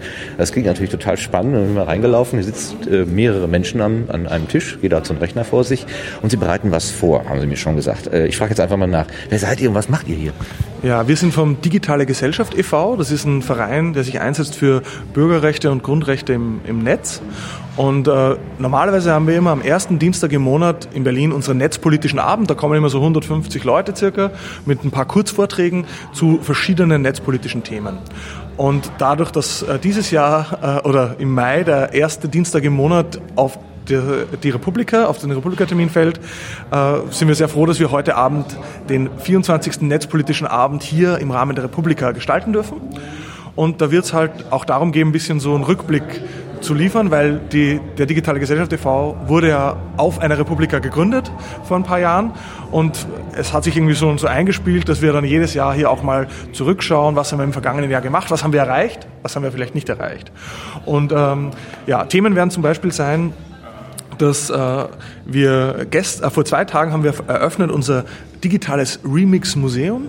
Äh, das ist Teil unserer Initiative für ein Recht auf Remix, wo wir das Urheberrecht, kann man so sagen, für das Internet fit machen wollen und einfach so an kleinen Stellen ein bisschen was drehen, dass einfach sowas wie Memes und andere Internet-Kulturphänomene einfach nicht mehr illegal sind, sondern dass die wirklich auch mit dem Urheberrecht kompatibel gemacht werden.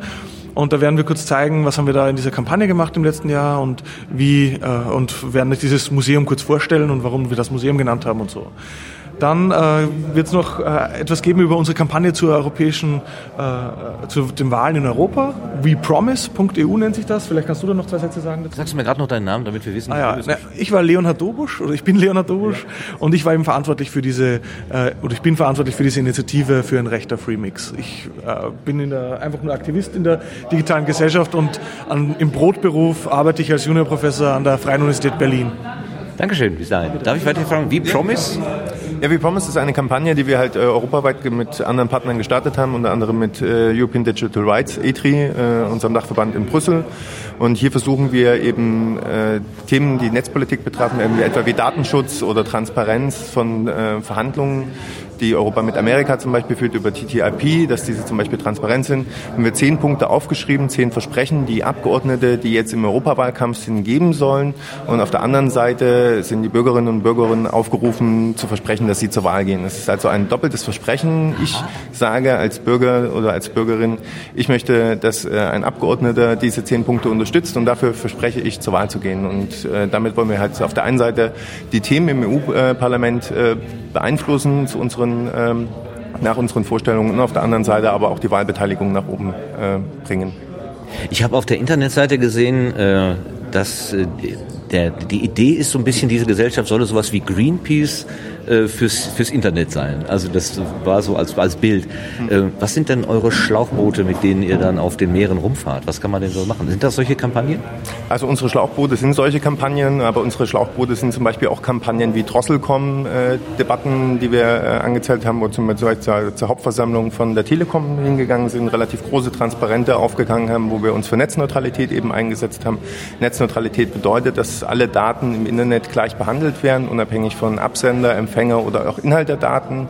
Ähm, wir haben zum Beispiel auch sehr aktiv gegen ACTA hier auf der Straße demonstriert. Das war ja auch sehr erfolgreich. Also das sind unsere Methoden, die wir anwenden. Und wir nutzen allerdings auch eben Methoden, wie wir online äh, demonstrieren. Wir haben ja zum Beispiel auch schon mal eine Online-Demonstration veranstaltet und ähnliches. Also wir versuchen auch immer neue kreative Wege zu finden, um unsere Meinung äh, in den öffentlichen Diskurs einzubringen. Das wird ja heute sicherlich ein besonderer netzpolitischer Abend werden, wie du es ja auch gerade schon gesagt hast, äh, so ein bisschen so ein Rückblick. Wie sieht denn normaler netzpolitischer Abend denn eigentlich aus? Ist das, äh, hat das Zulauf oder seid ihr da mehr oder weniger unter euch? Wie sieht das so aus? Nein, es hat schon Zulauf, also es ist äh, gewachsen, es kommen da regelmäßig sehr viele Leute, also das findet ja in der Seabase in Berlin statt, die ist eigentlich immer bruchvoll. Es sind sehr, sehr viele Leute da. Meistens müssen die Leute sogar dann noch stehen, wer nicht äh, zeitig genug kommt. Also es äh, findet sehr, sehr, sehr viel Zuspruch. Wir haben äh, internationale Gäste, wir haben immer sehr interessante Themen, in der Regel eben zwei Vorträge und dann noch äh, zwei, drei kleinere Vorstellungen von Kampagnen oder Aktionen oder Ähnlichen. Also es ist immer ein relativ bunter, gut besuchter Abend und äh, es kommen auch Politikerinnen und Politiker oder Vertreter aus Ministerien und Ähnliches, aber auch eben interessierte Bürgerinnen und Bürger. Es ist jetzt also nicht so, dass da nur die Netz Netzszene unter sich bleibt, sondern es kommen halt auch viele Leute, die sich einfach informieren wollen, die eben sich äh, zu dem Thema, was an dem Abend angeboten wollen, mal einen Eindruck vermitteln wollen. Und ähm, viele der Vorträge sind eben auch als Einsteigervorträge zu sehen, also dass das sozusagen auch äh, jeder und jede verstehen kann. Draußen äh, steht ein Schild Klinik, also äh, Klinik for Digital Security. Ähm, da hatte ich jetzt ursprünglich gedacht, ich könnte hier hingehen und mein Handy auf den Tisch legen und sagen, Herr Doktor, machen Sie das mal sicher. Also so konkret läuft die Arbeit aber nicht, oder vertue ich das mich jetzt? Das äh, macht äh, der, der Verein hier vom Nachbarstand. Äh, wir machen eher politische Arbeit. Also wenn Sie dorthin gehen, dann können Sie das machen. Aber wobei man natürlich sagen muss, äh, egal wie Sie Ihr Handy, in welche Klinik Sie das bringen, absolut sicher kann man es leider nicht machen. Hier brauchen wir eher gesetzliche Regelungen. Draußen werden gerade Taschen als Faradayscher Käfig genäht. Äh, die mhm. machen dann nach der Aussage dort das Handy tot, aber dann kann ich auch die positiven Seiten nicht mehr benutzen. Das genau. ist ja das Problem. Ja, genau. Also kein Handy ist immer noch das sicherste Kommunikationsmittel, ja. wenn man so will. Aber sehr unpraktisch am Ende, ja. ja gut, dann danke ich schön. Äh, ich will ähm, ja, nicht weiter hier im Weg rumstehen viel Spaß bei dem Netzpolitischen Abend heute Abend mit wahrscheinlich jo, 3000 Besuchern oder so, doch ein paar mehr als sonst. Also die würden in die Seabase wahrscheinlich nicht mehr reinpassen. Genau. Aber, ja, und äh, ach so, wenn das jetzt jemand hört und sagt, digitale Gesellschaft, das interessiert mich, äh, wo kann ich denn nachgucken? Welche Webseite? digitalegesellschaft.de oder auf Twitter unter @digigest zum Beispiel. Da kann man vorbeischauen und ähm, genau uns äh, einfach auf dem netzpolitischen Abend auch besuchen, ansprechen, hier auf der Republika uns einfach ansprechen. Wir haben ja alle hier so interessante Kärtchen, wo auch unsere Namen draufstehen. Einfach vorbeikommen bei uns im Büro oder ähnliches, anrufen, antwittern, anmailen. alle Türen offen. Dankeschön. Jo. Gerne. Tschüss. Ciao.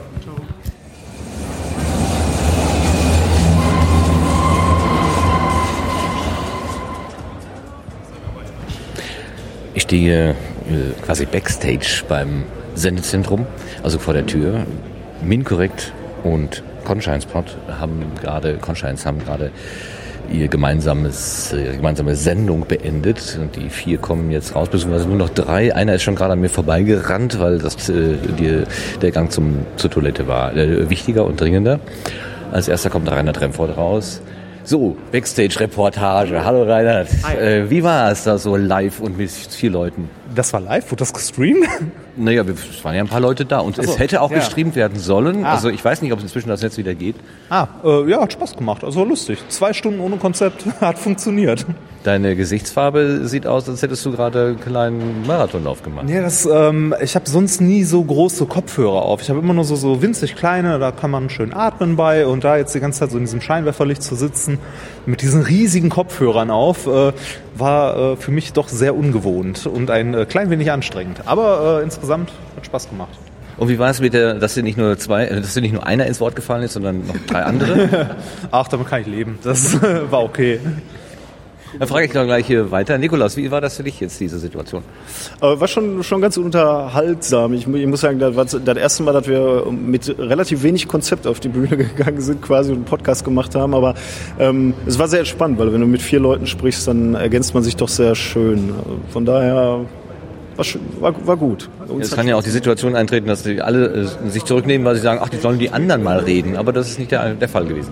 Ich hatte jetzt nicht das Gefühl. Ähm, ich habe äh, immer, äh, also ich persönlich habe schon immer das Gefühl, dass ich viel rede und dann muss ich mich schon mal zurücknehmen. Aber ich glaube, äh, in diesem Fall war es ganz gut. Gut. War das denn jetzt anders so vom Empfinden, dass da Leute direkt dabei gesessen haben und zugehört haben?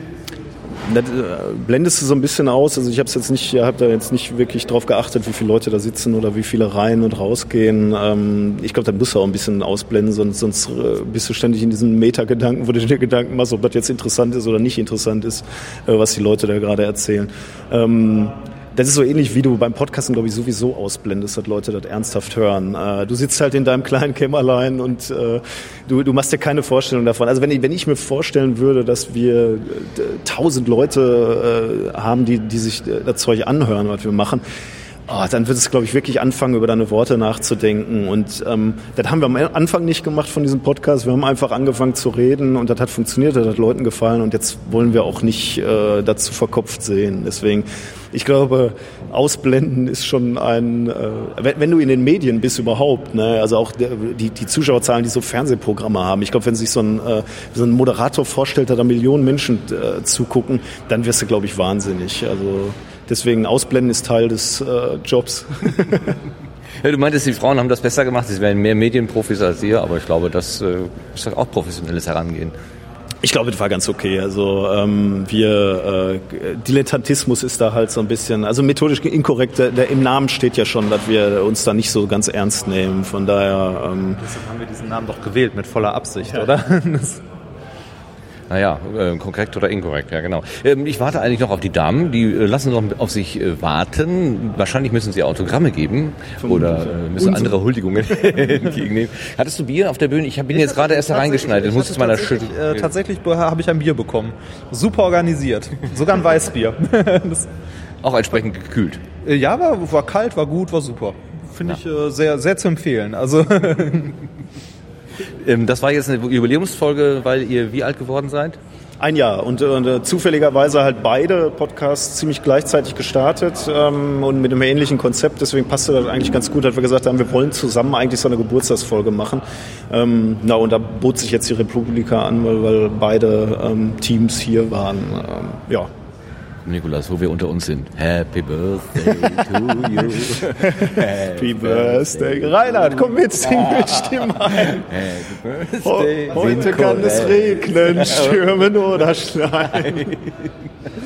Ja, da ist der Reinhard mag das gar nicht. Dass du, dass du singst. Wobei ich ihn ja schon einmal äh, mit äh, in, in einer Folge unserer Weihnachtsfolge habe ich ihn tatsächlich überreden können mitzusingen. Das war Das war dieses grausame Video, wo zwei Leute irgendwo im Internet äh, dieses komische Lied gesungen haben. Dafür hast du ja schon Klavier gespielt, ne? Oh ja, stimmt. Ich habe äh, ganz am Anfang, in einer der ersten Folgen mal, war das Tetris? Habe ich Tetris gespielt? Ich weiß nicht, ich glaube Tetris, oder? Also die Titelmelodie. Die, Also es heißt da, die- da, die, da, da, Also die, es heißt da, nicht da, Tetris, aber es ist halt die Standardmelodie von Tetris. Ich weiß gar nicht. Für Tetris geschrieben? Ich glaube nicht. Das ist so ein russisches, klassisches irgendwas.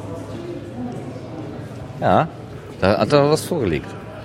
Hat er gut gemacht, ja. Bist, bist du eigentlich besser geworden im Klavierspielen? Wer, wer, irgendeiner äh, schrieb, glaube ich, mal in unseren Kommentar, das wäre äh, des, äh, des Klavierspiels unwürdig, wenn ich mich recht erinnere. Was wäre ich? Ja, Ich wäre des Klavierspiels unwürdig? Nein. Was? Das wäre keine Kunst, aber was du da gezeigt hast. Irgendeiner, äh, da war mal ein kritischer Kommentar, den kann ich dir mal zeigen, ja. Echt? Fand ich auch ungerecht, muss ich sagen. Den, den würde ich gerne mal sehen. Aber bist du besser geworden? Die Soll er erstmal besser machen? Nein, bin ich nicht. Meine Klavierlehrerin ist äh, leider sehr unzuverlässig.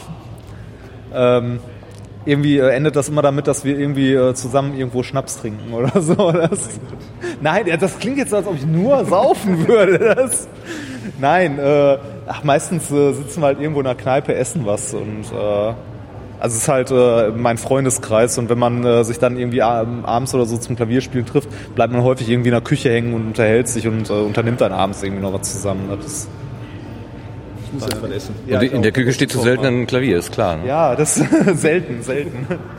Äh, Ich muss die Herren mal entlassen, die verhungern mir gerade hier vor dem Mikrofon, das ist nicht gut. Äh, Ich gehe da mal rein in der Sendezone, vielleicht finde ich ja die Damen und frage die auch nochmal, wie es gegangen ist. Dankeschön. Viel Spaß. Viel Erfolg. Dankeschön. Tschüss. Tschüss.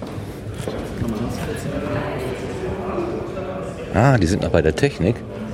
Machen sie eine Art Nachbriefing. Das hieß ja schon vorher, als ich die äh, Leute hier getroffen habe vor der Sendung. Äh, Wo sind denn die Frauen? Ja, die machen die Technik. Hm? So ist das hier. Guten Tag. Ich habe mich mal kurz zum Backstage-Reporter ernannt. Wir sind Äh, noch neben der Stage. ja, wir sind noch nicht Wir back. können Äh, unten durchtauchen und dann sind wir Backstage. aber ich habe Nikolaus und äh, Reinhard auch gerade gefragt, wie das denn so gewesen ist äh, mit, mit vier Leuten. Also, dass einem nicht nur einer ins Wort fällt, sondern drei gleich ins Wort fall, äh, fällt, wenn man was sagt. glaub, wie habt ihr das denn richtig empfunden? zivilisiert. Denke ich auch, ja. Größtenteils. Wer ihr? Also wir beide Also- waren zivilisiert, die anderen haben uns oft ins Wort geredet. Hm. Ja, ja. Ach so, ich dachte, das hat so generell eigentlich ganz gut funktioniert, aber vielleicht ist es mir auch einfach nicht so aufgefallen. Die Ironie hat man jetzt hoffentlich rausgehört, ja, nur um das Mhm. klarzustellen. Also, es war jetzt eine besondere Situation in zweifacher Hinsicht. Also, ihr wart jetzt nicht nur zu zweit und, und nicht. Ähm, Und äh, vorbereitet Trauten. waren wir auch mal zur Abwechslung nicht. Also ja, es war eine sehr besondere Situation.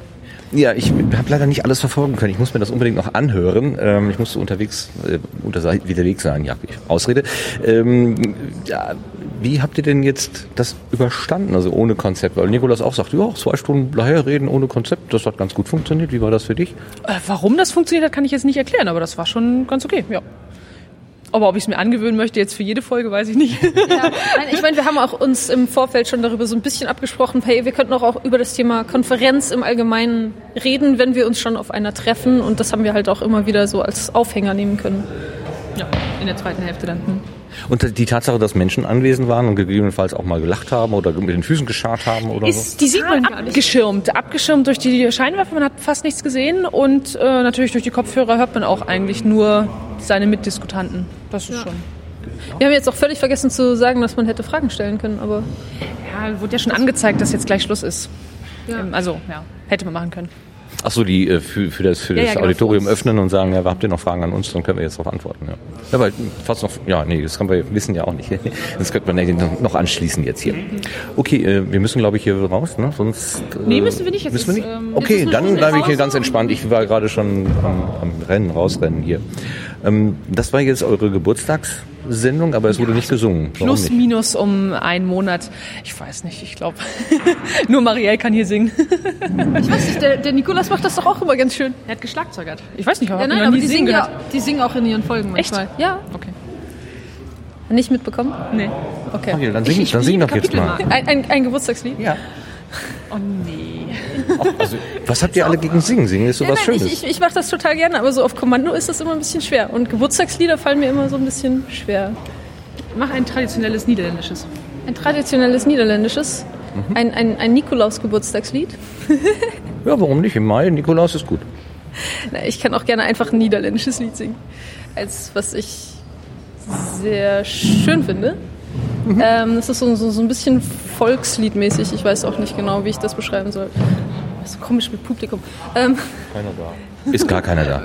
das, Ik kwam laatst door den bomenschil gaan en ik kwam laatst door den bomenschil gaan. En daar zag ik een notenboom staan. Onder die boom, rozemarijn, daar zag ik een notenboom staan. Bloemekens mijn. Sowas. Toller Klang. Wow. Das gibt's nur im Sendezentrum. Super. Ja. Wie, wieso äh, kannst du Niederländisch singen so? ohne Ich was? bin Niederländer. Ach so, ja, das äh, erklärt es dann, ne? Ja. Okay. Das macht die ganze Sache einfach. So, was habt ihr noch vor bei der? Äh, Jetzt mal Vortragsprogramm angucken, was es Ja. da noch Interessantes gibt. schon was rausgepickt aus diesem Nee, endlos riesengroßen Kalender. Also ich habe da gestern Abend verzweifelt vorgesessen und habe irgendwie raus. Also erstmal wollte ich es handhabbar machen, weil äh, man kann es ja nicht in seinen Kalender importieren. Dann hat man, Hat aber meinen Kalender zerschossen heute Morgen. ich wollte gerade sagen, dann habe ich auf einer auf einer Stunde elf verschiedene äh, Angebote und äh, das ist ja völlig unübersichtlich. Also wie wie Auswahl treffen? Weiß nicht, ich gehe rein nach Interesse und ich muss jetzt erstmal einen Flyer finden, wo das überhaupt draufsteht. Das ist es. Ja. Also ich meine, ich mein, zum Teil ähm, sieht man sowieso nur die Titel und ich denke, ich lasse mich dann auch einfach so ein bisschen treiben. So von jetzt setze ich mich hier rein, jetzt setze ich mich da rein. Ich habe es mir auch noch nicht wirklich angeschaut. Vielleicht lässt man sich einfach von der Masse treiben, schauen, wo die hingeht. Das kann man auch mal, aber die ist ziemlich verstreut immer. Ja, ein paar habe ich mir schon vorher rausgepickt, dass ich sie tatsächlich hören möchte. Zum Beispiel ist nachher ein Vortrag hier von, äh, oh jetzt sind sie verschwunden, Martin und Cornelis über 200 Jahre Revolution. Da gehe ich auf jeden Fall rein und den halt von Nikolas. Aber sonst bin ich ganz frei. Gut. Dito. Wir fühlen uns frei, wir sind frei, dann lasse ich euch jetzt auch frei, damit ihr frei da auf dem Gelände rumlaufen könnt. Dankeschön für die Nachbetrachtung dieses äh, ja, denkwürdigen Ereignisses. Vielen Dank für den Gesang. Sehr, sehr schön. Und dann sage ich Tschüss und viel Spaß noch bei der Republik. Ebenfalls, danke. danke ebenfalls.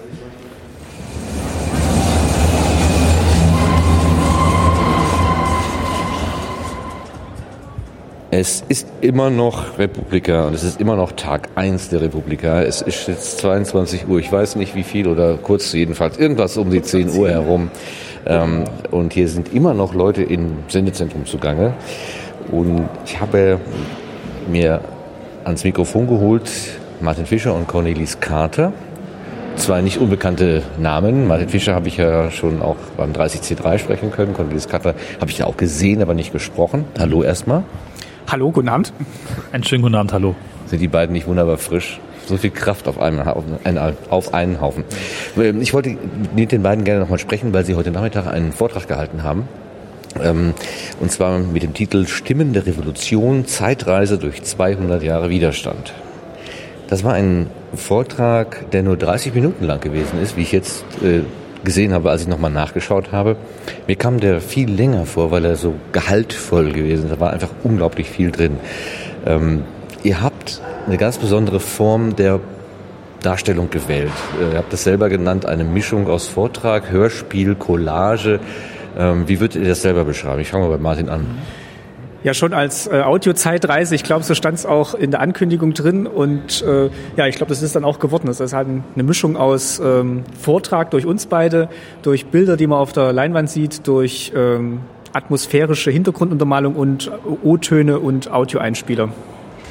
Ja, willst du das noch ergänzen? Ja, für mich war das so eine längere, während oder schwel- schwelende Idee eigentlich. Es gab vor zwei Jahren schon mal einen Vorschlag für einen Vortrag mit Geräuschen, aber mit damals relativ wenig Inhalt. Wir hatten uns dazu nicht viel überlegt.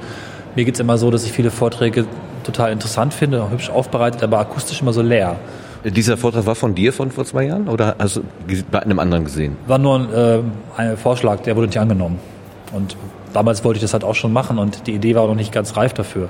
Einfach mal so ein bisschen mehr Material zu geben, um besser das zu präsentieren und sich irgendwie mit der Atmosphäre mehr, mehr ein, einzudenken, die man da eben vielleicht jeweils braucht. Und das war hier so gemeinsam eine Idee von uns. Wir haben darüber gesprochen im Dezember und das dann einfach direkt mal eingereicht.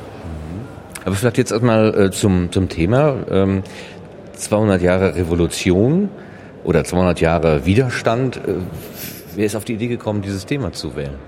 Ich glaube, das kam von Martin, oder? Naja, eigentlich dann im, im gegenseitigen Austausch haben wir es dann so entwickelt. Wir wollten halt, ähm, wir wollten halt was machen. Ähm, nachdem dann der Call for Papers raus war, haben wir uns überlegt, was machen wir, was, was können wir, was können wir. Ähm, das war halt einmal, ähm, wie du schon gesagt hast, Vortrag mit Geräuschen, Audio, Podcast, ähm, bei mir vielleicht noch das Thema Geschichte mit dabei, bei dir eh das ganze Soundseeing von deinem Podcast, Schöne Ecken. Und äh, ja, dann haben wir uns halt äh, überlegt, was, was haben wir dieses Jahr? Wir haben 25 Jahre Mauerfall. Wollen wir irgendwas mit Geschichte machen und äh, vielleicht auch nicht so nähere Geschichte, die jetzt den meisten hier noch präsent ist auf der Republika, sondern gehen halt wirklich weit zurück und gucken, ob sich da vielleicht Parallelen finden lassen zu heute. Und äh, ja, das haben wir dann versucht und vielleicht auch geschafft. Warum gerade 200 Jahre? Ist eigentlich ein schöner Zeitraum, der nicht zu lang und nicht zu kurz ist. Da hat man schon genug Revolutionen und Widerstände und letztlich auch Elemente und Kapitel für unseren Vortrag. Wir werden sicherlich noch mehr mit reinnehmen können, aber es ist so ein bisschen so ein, so ein, so ein Ding, was ganz gut passt. Und wir haben heute auch mehrfach gehört, dass äh, Jubeljahre, Jubiläen so eine Historie ein ganz wichtiges Ding sind. 100 Jahre Kriegsanfang, glaube ich, war das jetzt, ne? Im Ersten Weltkrieg und ähm, darauf fahren die Menschen so ein bisschen ab. Und 200 Jahre ist irgendwie nicht zu lang und nicht zu kurz. Bei 100 Jahren hätte man vielleicht nur drei, vier Stationen gehabt, 200 umfasst hat. Sehr schöne Stationen auch, auch einfach auch von den Zeiten, die man da so beschreibt. Wir haben ja auch ein bisschen geguckt, was ist da eigentlich los, was gibt es für Material, welche Zeitzeugen hat man da und auch kann man da was bauen. Ja, eine, ähm, eine Sache war, was, was relativ schnell irgendwie mir im Kopf rumgeschwirrt ist, war dann eben auch so die Zeit der Karlsbader Beschlüsse, was jetzt eben den Anfang unserer Zeitreise bildet und wenn man mal geguckt hat, das war so 1819, jetzt sind wir im Jahr 2014, also die 200 Jahre haben wir dann fast äh, voll und dann gucken wir mal, was inzwischen noch passiert ist. Und äh, ja, wie Cornelis schon gesagt hat, 200 Jahre ist halt auch eine schöne runde Zahl und da ist auch eine Menge passiert. Eigentlich waren es 197 Jahre, ne? Ja, aber wir, wir gucken ja auch so ein Stück in die Zukunft und äh, für die Republika 2017 sind wir dann auch schon gewappnet. Ja. Ich hätte erwartet, dass man auf so einem Zeitstrahl unterwegs ist, aber in der Vergangenheit beginnt. Ihr habt aber quasi in der in der Gegenwart begonnen und dann frühe Vergangenheit genommen und also von, von heute immer weiter in die Vergangenheit erarbeitet. Äh, warum habt ihr es so rumgemacht? Ja, das war sogar eigentlich auch unsere ursprüngliche Idee. Aber wir haben festgestellt, dass es interessant ist, erstmal die Reise rückwärts zu machen, dabei so ein paar Sachen vielleicht noch offen zu lassen und dann wieder nach vorn zu kommen und das mit der jetzigen Zeit zu verdrahten. So ein bisschen auch vielleicht kennt ihr es ja auch aus verschiedenen Filmen, wo die Geschichte falsch rum erzählt wird, um so ein bisschen das Gehirn auch anzuregen. Das steckt vielleicht auch noch drin. Deswegen haben wir das so aufgebaut, dass man erstmal nicht äh, einfach langweilig nacheinander erzählt, dann war das, dann war das, dann war das, sondern so ein bisschen einen kleinen Pfiff reinbringt. Ihr habt tolles Material da verarbeitet. Also, oh, würdest du noch ergänzen, Martin? Äh, ich wollte eigentlich nur sagen, es hat eigentlich auch den witzigen Effekt, dass man dann als Betrachter vielleicht dann auch die neueren Sachen noch einordnen kann. Die hat man alle schon mal gesehen, die hat man vielleicht auch von den, von den Eltern noch erzählt bekommen. Und je weiter es zurückgeht, desto mehr geht es dann auch in so eine ja, vielleicht auch schon unwirkliche Darstellung und das kennt man dann auch aus Geschichtsbüchern, aber indem wir es dann halt verknüpfen mit den aktuellen Sachen, hat es dann eigentlich auch noch diese Aktualität, dass dann eben so dieser Zeitstrahl auch wirklich als fortlaufende Geschichte wahrgenommen wird. Deswegen war es eigentlich auch ein ganz witziger Effekt, das so rückwärts zu machen. Also ganz kurz ergänzend dazu fällt gerade auf, wo du sagst, dass es tatsächlich die Episoden noch stärker unterstreicht. Wenn man alles nacheinander, nacheinander erzählt, bekommt man einen großen Fluss, wie man das so kennt. Dadurch, dass man immer wieder springt, macht es die Episoden nochmal in sich geschlossener. Ja, einer, äh, also so eine Faustformel für Vorträge ist ja, hol die Person da ab, wo sie stehen. Und in dem Sinne habt ihr es natürlich genau gemacht. Ihr habt uns in der Gegenwart abgeholt und seid und da habt uns an die Hand genommen und dann nochmal ein Stück weiter in die Vergangenheit, nochmal weiter in die Vergangenheit und habt aber solche so Abschnitte eigentlich gewählt. Und wie viele waren das insgesamt so? Äh, das waren sechs. Also sechs, sechs Zeitstationen hat man gehabt. Ich hätte, ich hätte jetzt wirklich mit mehr gerechnet. Das ist unglaublich. Und ihr habt das so schön angereichert. Ähm, am Anfang gab es immer die wie hießen die? Nerd News? Äh, die Hipster News. Ach, die Hipster. noch schön. ja, genau, die Hipster News haben wir dann noch immer mit reingepackt. Wo kam die Idee her? Äh, ich glaube, die war von Cornelis tatsächlich. Die Idee war so ein bisschen, also mein Wunsch war immer, die Zeit möglichst äh, präsent zu machen, möglichst tief einzutauchen, deswegen auch die Zeitmaschine. Was man vielleicht in der Präsentation nicht so gut gehört hat, dass es tatsächlich auch im Hintergrund ganz viel zu hören gab. Da werden teilweise kleine Geschichten erzählt oder es ist zumindest sehr viel, sehr viele Ebenen an Geräuschen sind da eigentlich zu hören. Und die, diese Hipster-News waren noch ein, ein Element mehr auszustrahlen. Wenn wir damals gelebt hätten, hätten wir das und das, wenn wir genauso gedacht hätten, wie wir heute gedacht hätten, interessant gefunden. Ne? Also es gab bestimmt damals auch schon Menschen wie wir von der Grundanlage unserer Interessen. Ja, der Apple I Computer war ja ganz besonders toll an der Stelle. Also ein in Holz gefasster C64 habe ich gedacht. Ja, passt zur Republika ne, mit dem vielen Holz. Ich bin immer noch begeistert von dem Kaleidoskop eigentlich, weil das, wirkt, weil, weil das wirklich so ein tolles Gadget, also es, das verdient wirklich den Namen Gadget und ich kann es mir wirklich lebhaft vorstellen, wie das wirklich Begeisterungen hingerissen hat, weil sowas kannte man halt vorher noch nicht. Da denkt man auch, das ist immer schon da gewesen. Das kann doch nicht erst 200 Jahre alt sein. Mhm. Aber es muss ja irgendwie, ich meine, Glasverarbeitung und vielleicht kamen sie einfach tatsächlich erst in dem Jahr drauf. Das ist irgendwie krass. Ihr habt einige äh, historische Personen zu Wort kommen lassen. Ähm, es wurde gesungen, es wurde aber auch Fensterreden gehalten. Das waren jetzt vermutlich keine O-Töne, aber sehr gut eingesprochen. Äh, waren das Schauspieler? Mhm. Amateurschauspieler. Also ich bin in Göttingen beteiligt an einem Studententheater und habe da eigentlich ganz guten Zugriff auf äh, viele, viele talentierte Menschen, die richtig also auch wenn sie Amateure sind, ganz, ganz viel mitbringen, weil sie einfach schon teilweise Dutzende von Stücken gespielt haben, auch ein bisschen Stimmtraining gemacht haben, also schon auf sehr hohem Niveau. Und die kriegt man relativ gut in sowas engagiert. Das hat mir sehr viel Spaß gemacht, auf der Ebene zu arbeiten, weil ich eben Hörspiele mag und Sprache gerne spiele. Die habe ich dann eingesammelt nach dem, was wir vorher geplant und abgesprochen haben. Wobei, da muss man auch sagen, die äh, Schauspieler haben wirklich unter Höchstleistung das Ganze gemacht, weil wir haben natürlich Zitate gesucht, die dann auch erstmal viel zu lang waren und dann haben wir überlegt, welchen Teil von so einer langen Rede spielen wir denn jetzt wirklich da ein und was lassen wir die äh, Schauspieler jetzt auch einsprechen, damit die eben jetzt nicht zwei, drei Seiten Rede des Hambacher Festes einsprechen müssen und äh, ja, haben das eigentlich auch, ich glaube in ein, zwei Wochen hast du das dann alles aufgenommen und Fast nur eine Woche. Die meisten liefen tatsächlich innerhalb von einer Woche vor dem ersten, nee, vor Ostern, glaube ich, ja. Und dann haben wir das Audio auch nochmal gekürzt, weil wir gemerkt haben, ah, es ist dann doch ein bisschen länglich zum Zuhören und wir wollen es ja wirklich möglichst prägnant dann haben für die halbe Stunde. Und äh, ja, also da haben sie sich wirklich alle ins Zeug gelegt und äh, also auch gerade jetzt die Rede, die ganz am Schluss kommt vom Hambacher Fest, also das ist wirklich eine mit der, der tollsten Audios, die ich lange gehört habe. Ja, so, dass der Schauspieler gleichzeitig Geschichte studiert und sich auch sehr tatsächlich ins Zeug legt hat nach dem Motto, nee, das war nicht unbedingt der Typ, ich weiß, der war noch ein bisschen anders, ich möchte ihn noch anders machen, ich will ihn noch mehr auf den Punkt bringen. Das war von mir gar nicht so verlangt, weil ich selber habe nicht Geschichte studiert und äh, habe keine so exakte Vorstellung, wie dieser Mensch geklungen haben mag. Das war er frei interpretiert in den meisten Fällen, aber er wusste tatsächlich, äh, der Schauspieler an dem Punkt, wie er das so eigentlich machen muss. Oder hatte zumindest eine klare Idee. Das tolle Bildmaterial, wo kam das denn her? Ähm, das haben wir recherchiert. Ähm, also klar, freie Bilder, Wikipedia, Public Domain Bilder ähm, haben wir möglichst passend natürlich dazu rausgesucht, auch teilweise Leute extra angefragt, sowohl für die Audioeinspieler als auch das Bildmaterial und äh, haben halt möglichst versucht, auch diese diese Zeit so einzufangen, auch in diesen, in diesen atmosphärischen Bildern, die dann halt die, die Leinwand bilden für die jeweilige Zeit. Eins davon hat auch noch ähm, der Graforama Sven äh, für uns erstellt, weil dann wirklich kein Bildmaterial aufzutreiben war. Das war der besondere Gag, da kann man nochmal vielleicht, Das vielleicht das Geheimnis, die Testfrage stellen, genau, ob äh, dem Zuschauer oder dir aufgefallen ist, welches von den Bildern nicht ganz authentisch war, eigentlich gar nicht authentisch war, nämlich komplett anders, als man es erwarten würde. Tja, nee, muss ich passen, habe ich tatsächlich nicht wahrgenommen. Das war das allererste Bild, die Volkszählung. Da sehen wir nämlich eigentlich keine Menschen, sondern Figuren im Miniaturwunderland in Hamburg. Ah, sehr schön. Mit etwas Nachbearbeitung mit eingesetzten Bannern. Die Banner sind authentisch. Wir hatten ein Bild als Vorlage, an dem wir keine Rechte bekommen haben. Klasse, ganz toll, super.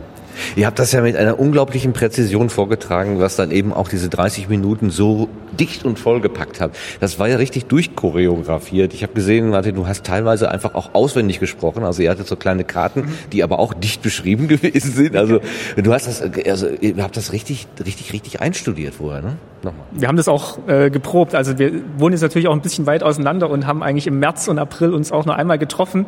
Der Rest lief dann über Skype-Konferenzen und ähm, Google Docs äh, parallel schreiben, während telefoniert wird und haben eigentlich dann schon darauf hingefiebert, jetzt vor dem Podcaster-Workshop am Wochenende uns endlich mal hier zu treffen und dann live zu proben und haben dann auch schon sehr zur, zur Freude der Mitpodcaster uns dann immer mal abends zurückgezogen, um halt den Vortrag zu proben, weil der halt wirklich so abgestimmt ist auf das Auto, dass das zeitgenau kommt. Ich hatte zwischendurch das Gefühl, ihr habt die Präsentation gestartet und da waren sozusagen freigehaltene Lücken, äh, wo ihr da reinsprechen musstet. Es war nicht ganz so schlimm, wenn ich dann gesehen habe, du hattest so einen Präsenter und konntest dann die äh, Slides auch äh, aktiv weiterschalten. Also da hatte ein kleines bisschen mehr Freiheit da drin. Aber ansonsten, ihr musst, ihr habt ja die 30 Minuten ja wirklich quasi punktgenau ausgefüllt. Ne? Also es war nicht so wenig Freiheit drin, weil tatsächlich bestimmt 30 bis 40 Drücker gesetzt waren. Jedes Zitat, jeder Übergang, jede Zeitreise war bewusst gestartet und durchaus auch dynamisch. Wir hatten zwischendurch mal überlegt, ob wir das alles als quasi durchlaufender Film machen, aber es ist einerseits riskant und andererseits auch ein bisschen uncool. Ähm, was war die andere Frage? Jetzt habe ich kurz den Faden verloren. Ne, egal. Ihr hattet aber auch eine besondere Situation, nämlich ihr habt auf einem Silent Stage vorgetragen. Oh, Also äh, man muss erstmal dazu sagen, ich hatte ja gedacht, na, 200 Jahre Revolution, Revolution, wen mag das interessieren? Vielleicht so 20, 30 Leute. Die Hütte war voll, richtig, ja. richtig, richtig voll. Habt ihr eine Ahnung, wie viele das waren, wie viele Leute? Also die Bühne war, glaube ich, ausgelegt auf 180 Leute, haben sie mal gesagt. 180 Kopfhörer hatten sie.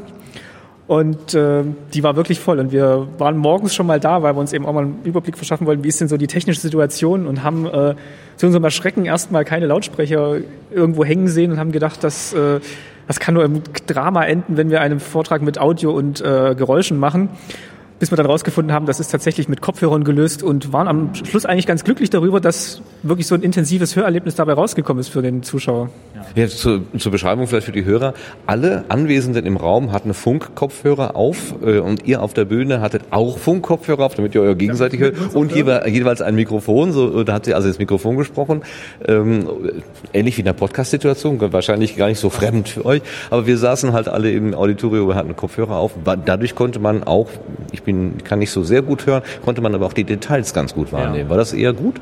Das war großartig. Also nach dem ersten Schock war das eigentlich der größte Gewinn und eigentlich genau das, was man idealerweise machen wollen würde. Wenn man schon einen Vortrag mit Geräusche macht, der fast ein Hörspiel ist und in einer relativ lauten Umgebung ist, dann würde man annehmen, ja, wir geben doch jedem Kopfhörer, aber auf so eine verrückte Idee kommen wir nicht. Also sind wir nicht gekommen. Das hat uns die Republika abgenommen, uns dann auch dankenswerterweise davon nichts gesagt, damit es noch eine Überraschung war für uns. Ähm, hat perfekt funktioniert. Also ganz toll. Und dann noch mit Funk, also das ist schon faszinierende Technik, die würde ich gerne mal für sowas wieder einsetzen.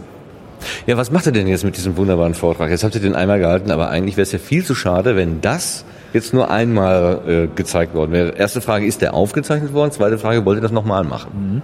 Er ist aufgezeichnet worden. Wir warten schon ganz ungeduldig auf die YouTube-Veröffentlichung. Immer noch nicht.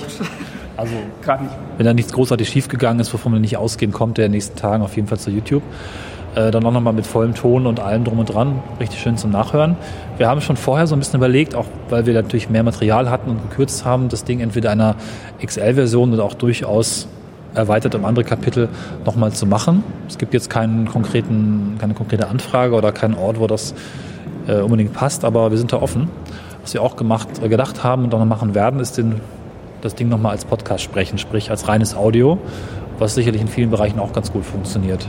Beziehungsweise die Tonspur einfach nochmal neu sprechen, das Bild vielleicht auch dazulegen. Ja. Und das Format ist natürlich auch was, was, was wir jetzt gemerkt haben, funktioniert ganz gut. Also es ist wirklich sehr modular. Wir haben ja wirklich dann diese sechs Zeiten dann auch nacheinander erarbeitet und die, die Mechanik funktioniert eigentlich dann durchgehend nach einem, nach einem festgelegten Schema und dass es dann langweilig wird. Also man kann dann wirklich auch noch im Schema variieren und je nachdem, welches Material zur Verfügung steht, kann man da durchaus auch neue Vorträge auf diesem Konzept konzipieren. Und das äh, ist auch eine spannende Sache, die wir jetzt uns nochmal durch den Kopf gehen lassen müssen, wenn ja, der, zumindest mal der Tag rum ist und wir mal drüber geschlafen haben. Das wird ja wohl gleich der Fall sein. Aber ganz zum Schluss möchte ich noch was fragen. Ihr habt ja nicht nur einen historischen Abriss gemacht und dargestellt, was gewesen ist, sondern ihr habt da Schlussworte gewählt, wo ihr wirklich zur, na ich sag mal, zur Revolution aufgerufen habt in äh, also da kann man wirklich so sagen, ja. ja. Ähm, ihr wirkt jetzt nicht so wie so äh, Anstifter, aber ihr habt euch tatsächlich hingestellt und habt gesagt, wir möchten euch Mut machen, leistet kreativen und erfolgreichen Widerstand. Äh, was ist denn da die Triebfeder? Ja, wir wollen natürlich schon anstiften, dass sich die Leute A, mal Ideen machen und dann auch aus den Ideen Taten folgen lassen. Das muss jetzt natürlich nicht zum sofortigen Umsturz der bestehenden Gesellschaftsordnung führen und äh, hat bestimmt auch ganz andere Ausprägungen für jeden Einzelnen. Aber wir wollen auf jeden Fall die Leute ermutigen, sich Ideen zu machen und zu sehen, dass sich auch andere Leute schon Ideen gemacht haben und daraus auch Sachen entstehen können. Die Ideen sind wirklich der Schlüssel und von mir selber kann ich sagen, dass ich eigentlich, auch wenn es vielleicht nicht so wirkt, durchaus ein kleiner Abweichler bin, in dem Sinne, dass ich eigentlich alles, was ich tue, gerne diese Idee selbst haben möchte. Ich laufe ungern irgendwelchen Massen nach. Ähm, ich glaube, darauf kommt es an. Eine Revolution muss nicht bedeuten, dass ich Autos anstecke oder dass ich äh, schreiend durch die Straßen laufe oder irgendwie der große Zampano bin. Die gibt es natürlich auch, aber jeder kann einen Teil dazu beitragen, indem er jeweils vielleicht ein Stück weitergeht. Wir haben diese Message, immer einen Schritt weitergehen am Schluss oder seine Ideen einfach ein Stückchen weiterträgt, dann fangen sie an zu leben. Und das kann jeder tun. Man muss man nicht äh, sonderlich äh, großkotzig auftreten oder muss nicht unbedingt der, der Mistgabelführer sein, genau. Ja, habt ihr schöne Beispiele gewählt mit Mistgabel, Gitarre, Fackel, äh, Spitz, äh, ja, Mistgabel und was? Megafon war, glaube ich, noch dabei. Äh, Megafon, ja. Für die, für die äh, Demonstranten 87. Also da waren ja verschiedene Mittel des äh, Widerstands dabei, von eben von der Gitarre bis zum Flugblatt. Und äh, ja, das war auch noch ein Aspekt, den wir reinbringen wollten, dass wirklich Widerstand auch ganz verschiedene Formen annehmen kann und jetzt nicht immer mit, äh, mit äh, der brennenden Fackel ausgetragen werden muss. Die letzte Station war der, die vorletzte Station ist der Laptop und die letzte Station ist ein Mensch, der durch eine Tür tritt und aufrecht geht. Und das ist so ein bisschen das Bild, was wir mitgeben wollen. Den Laptop durchaus benutzen, aber auch mal verlassen und in neue Bevölkerungsschichten oder Umfelder oder Hobbys, Projekte, was auch immer vordringen und da mit den Ideen hineingehen, sagen, lass uns das doch mal so machen. Lass uns das einmal anders machen. Das Ding. Das ist es. Gut. Mit diesem schönen Schlusswort bedanke ich mich noch einmal ganz herzlich für eure Beschreibungen, die ihr gegeben habt. Ähm, es wurde im Vorfeld ja gesagt, die Republika-Vorträge sind teilweise so, also in letzter Minute so zusammengeschustert und dann stellt sich einer hin und meiert sich da so aus und alle denken, ach, das kenne ich ja eh schon. Ihr habt echt das Gegenteil bewiesen. Also eine ganz große, ganz große Sache. Nochmal von meiner Seite wirklich tiefe Bewunderung dafür, für die Arbeit, die ihr da reingesteckt habt. So, Dankeschön. Danke auch. Ja, danke auch von mir. Tschüss. Tschüss. Tschüss.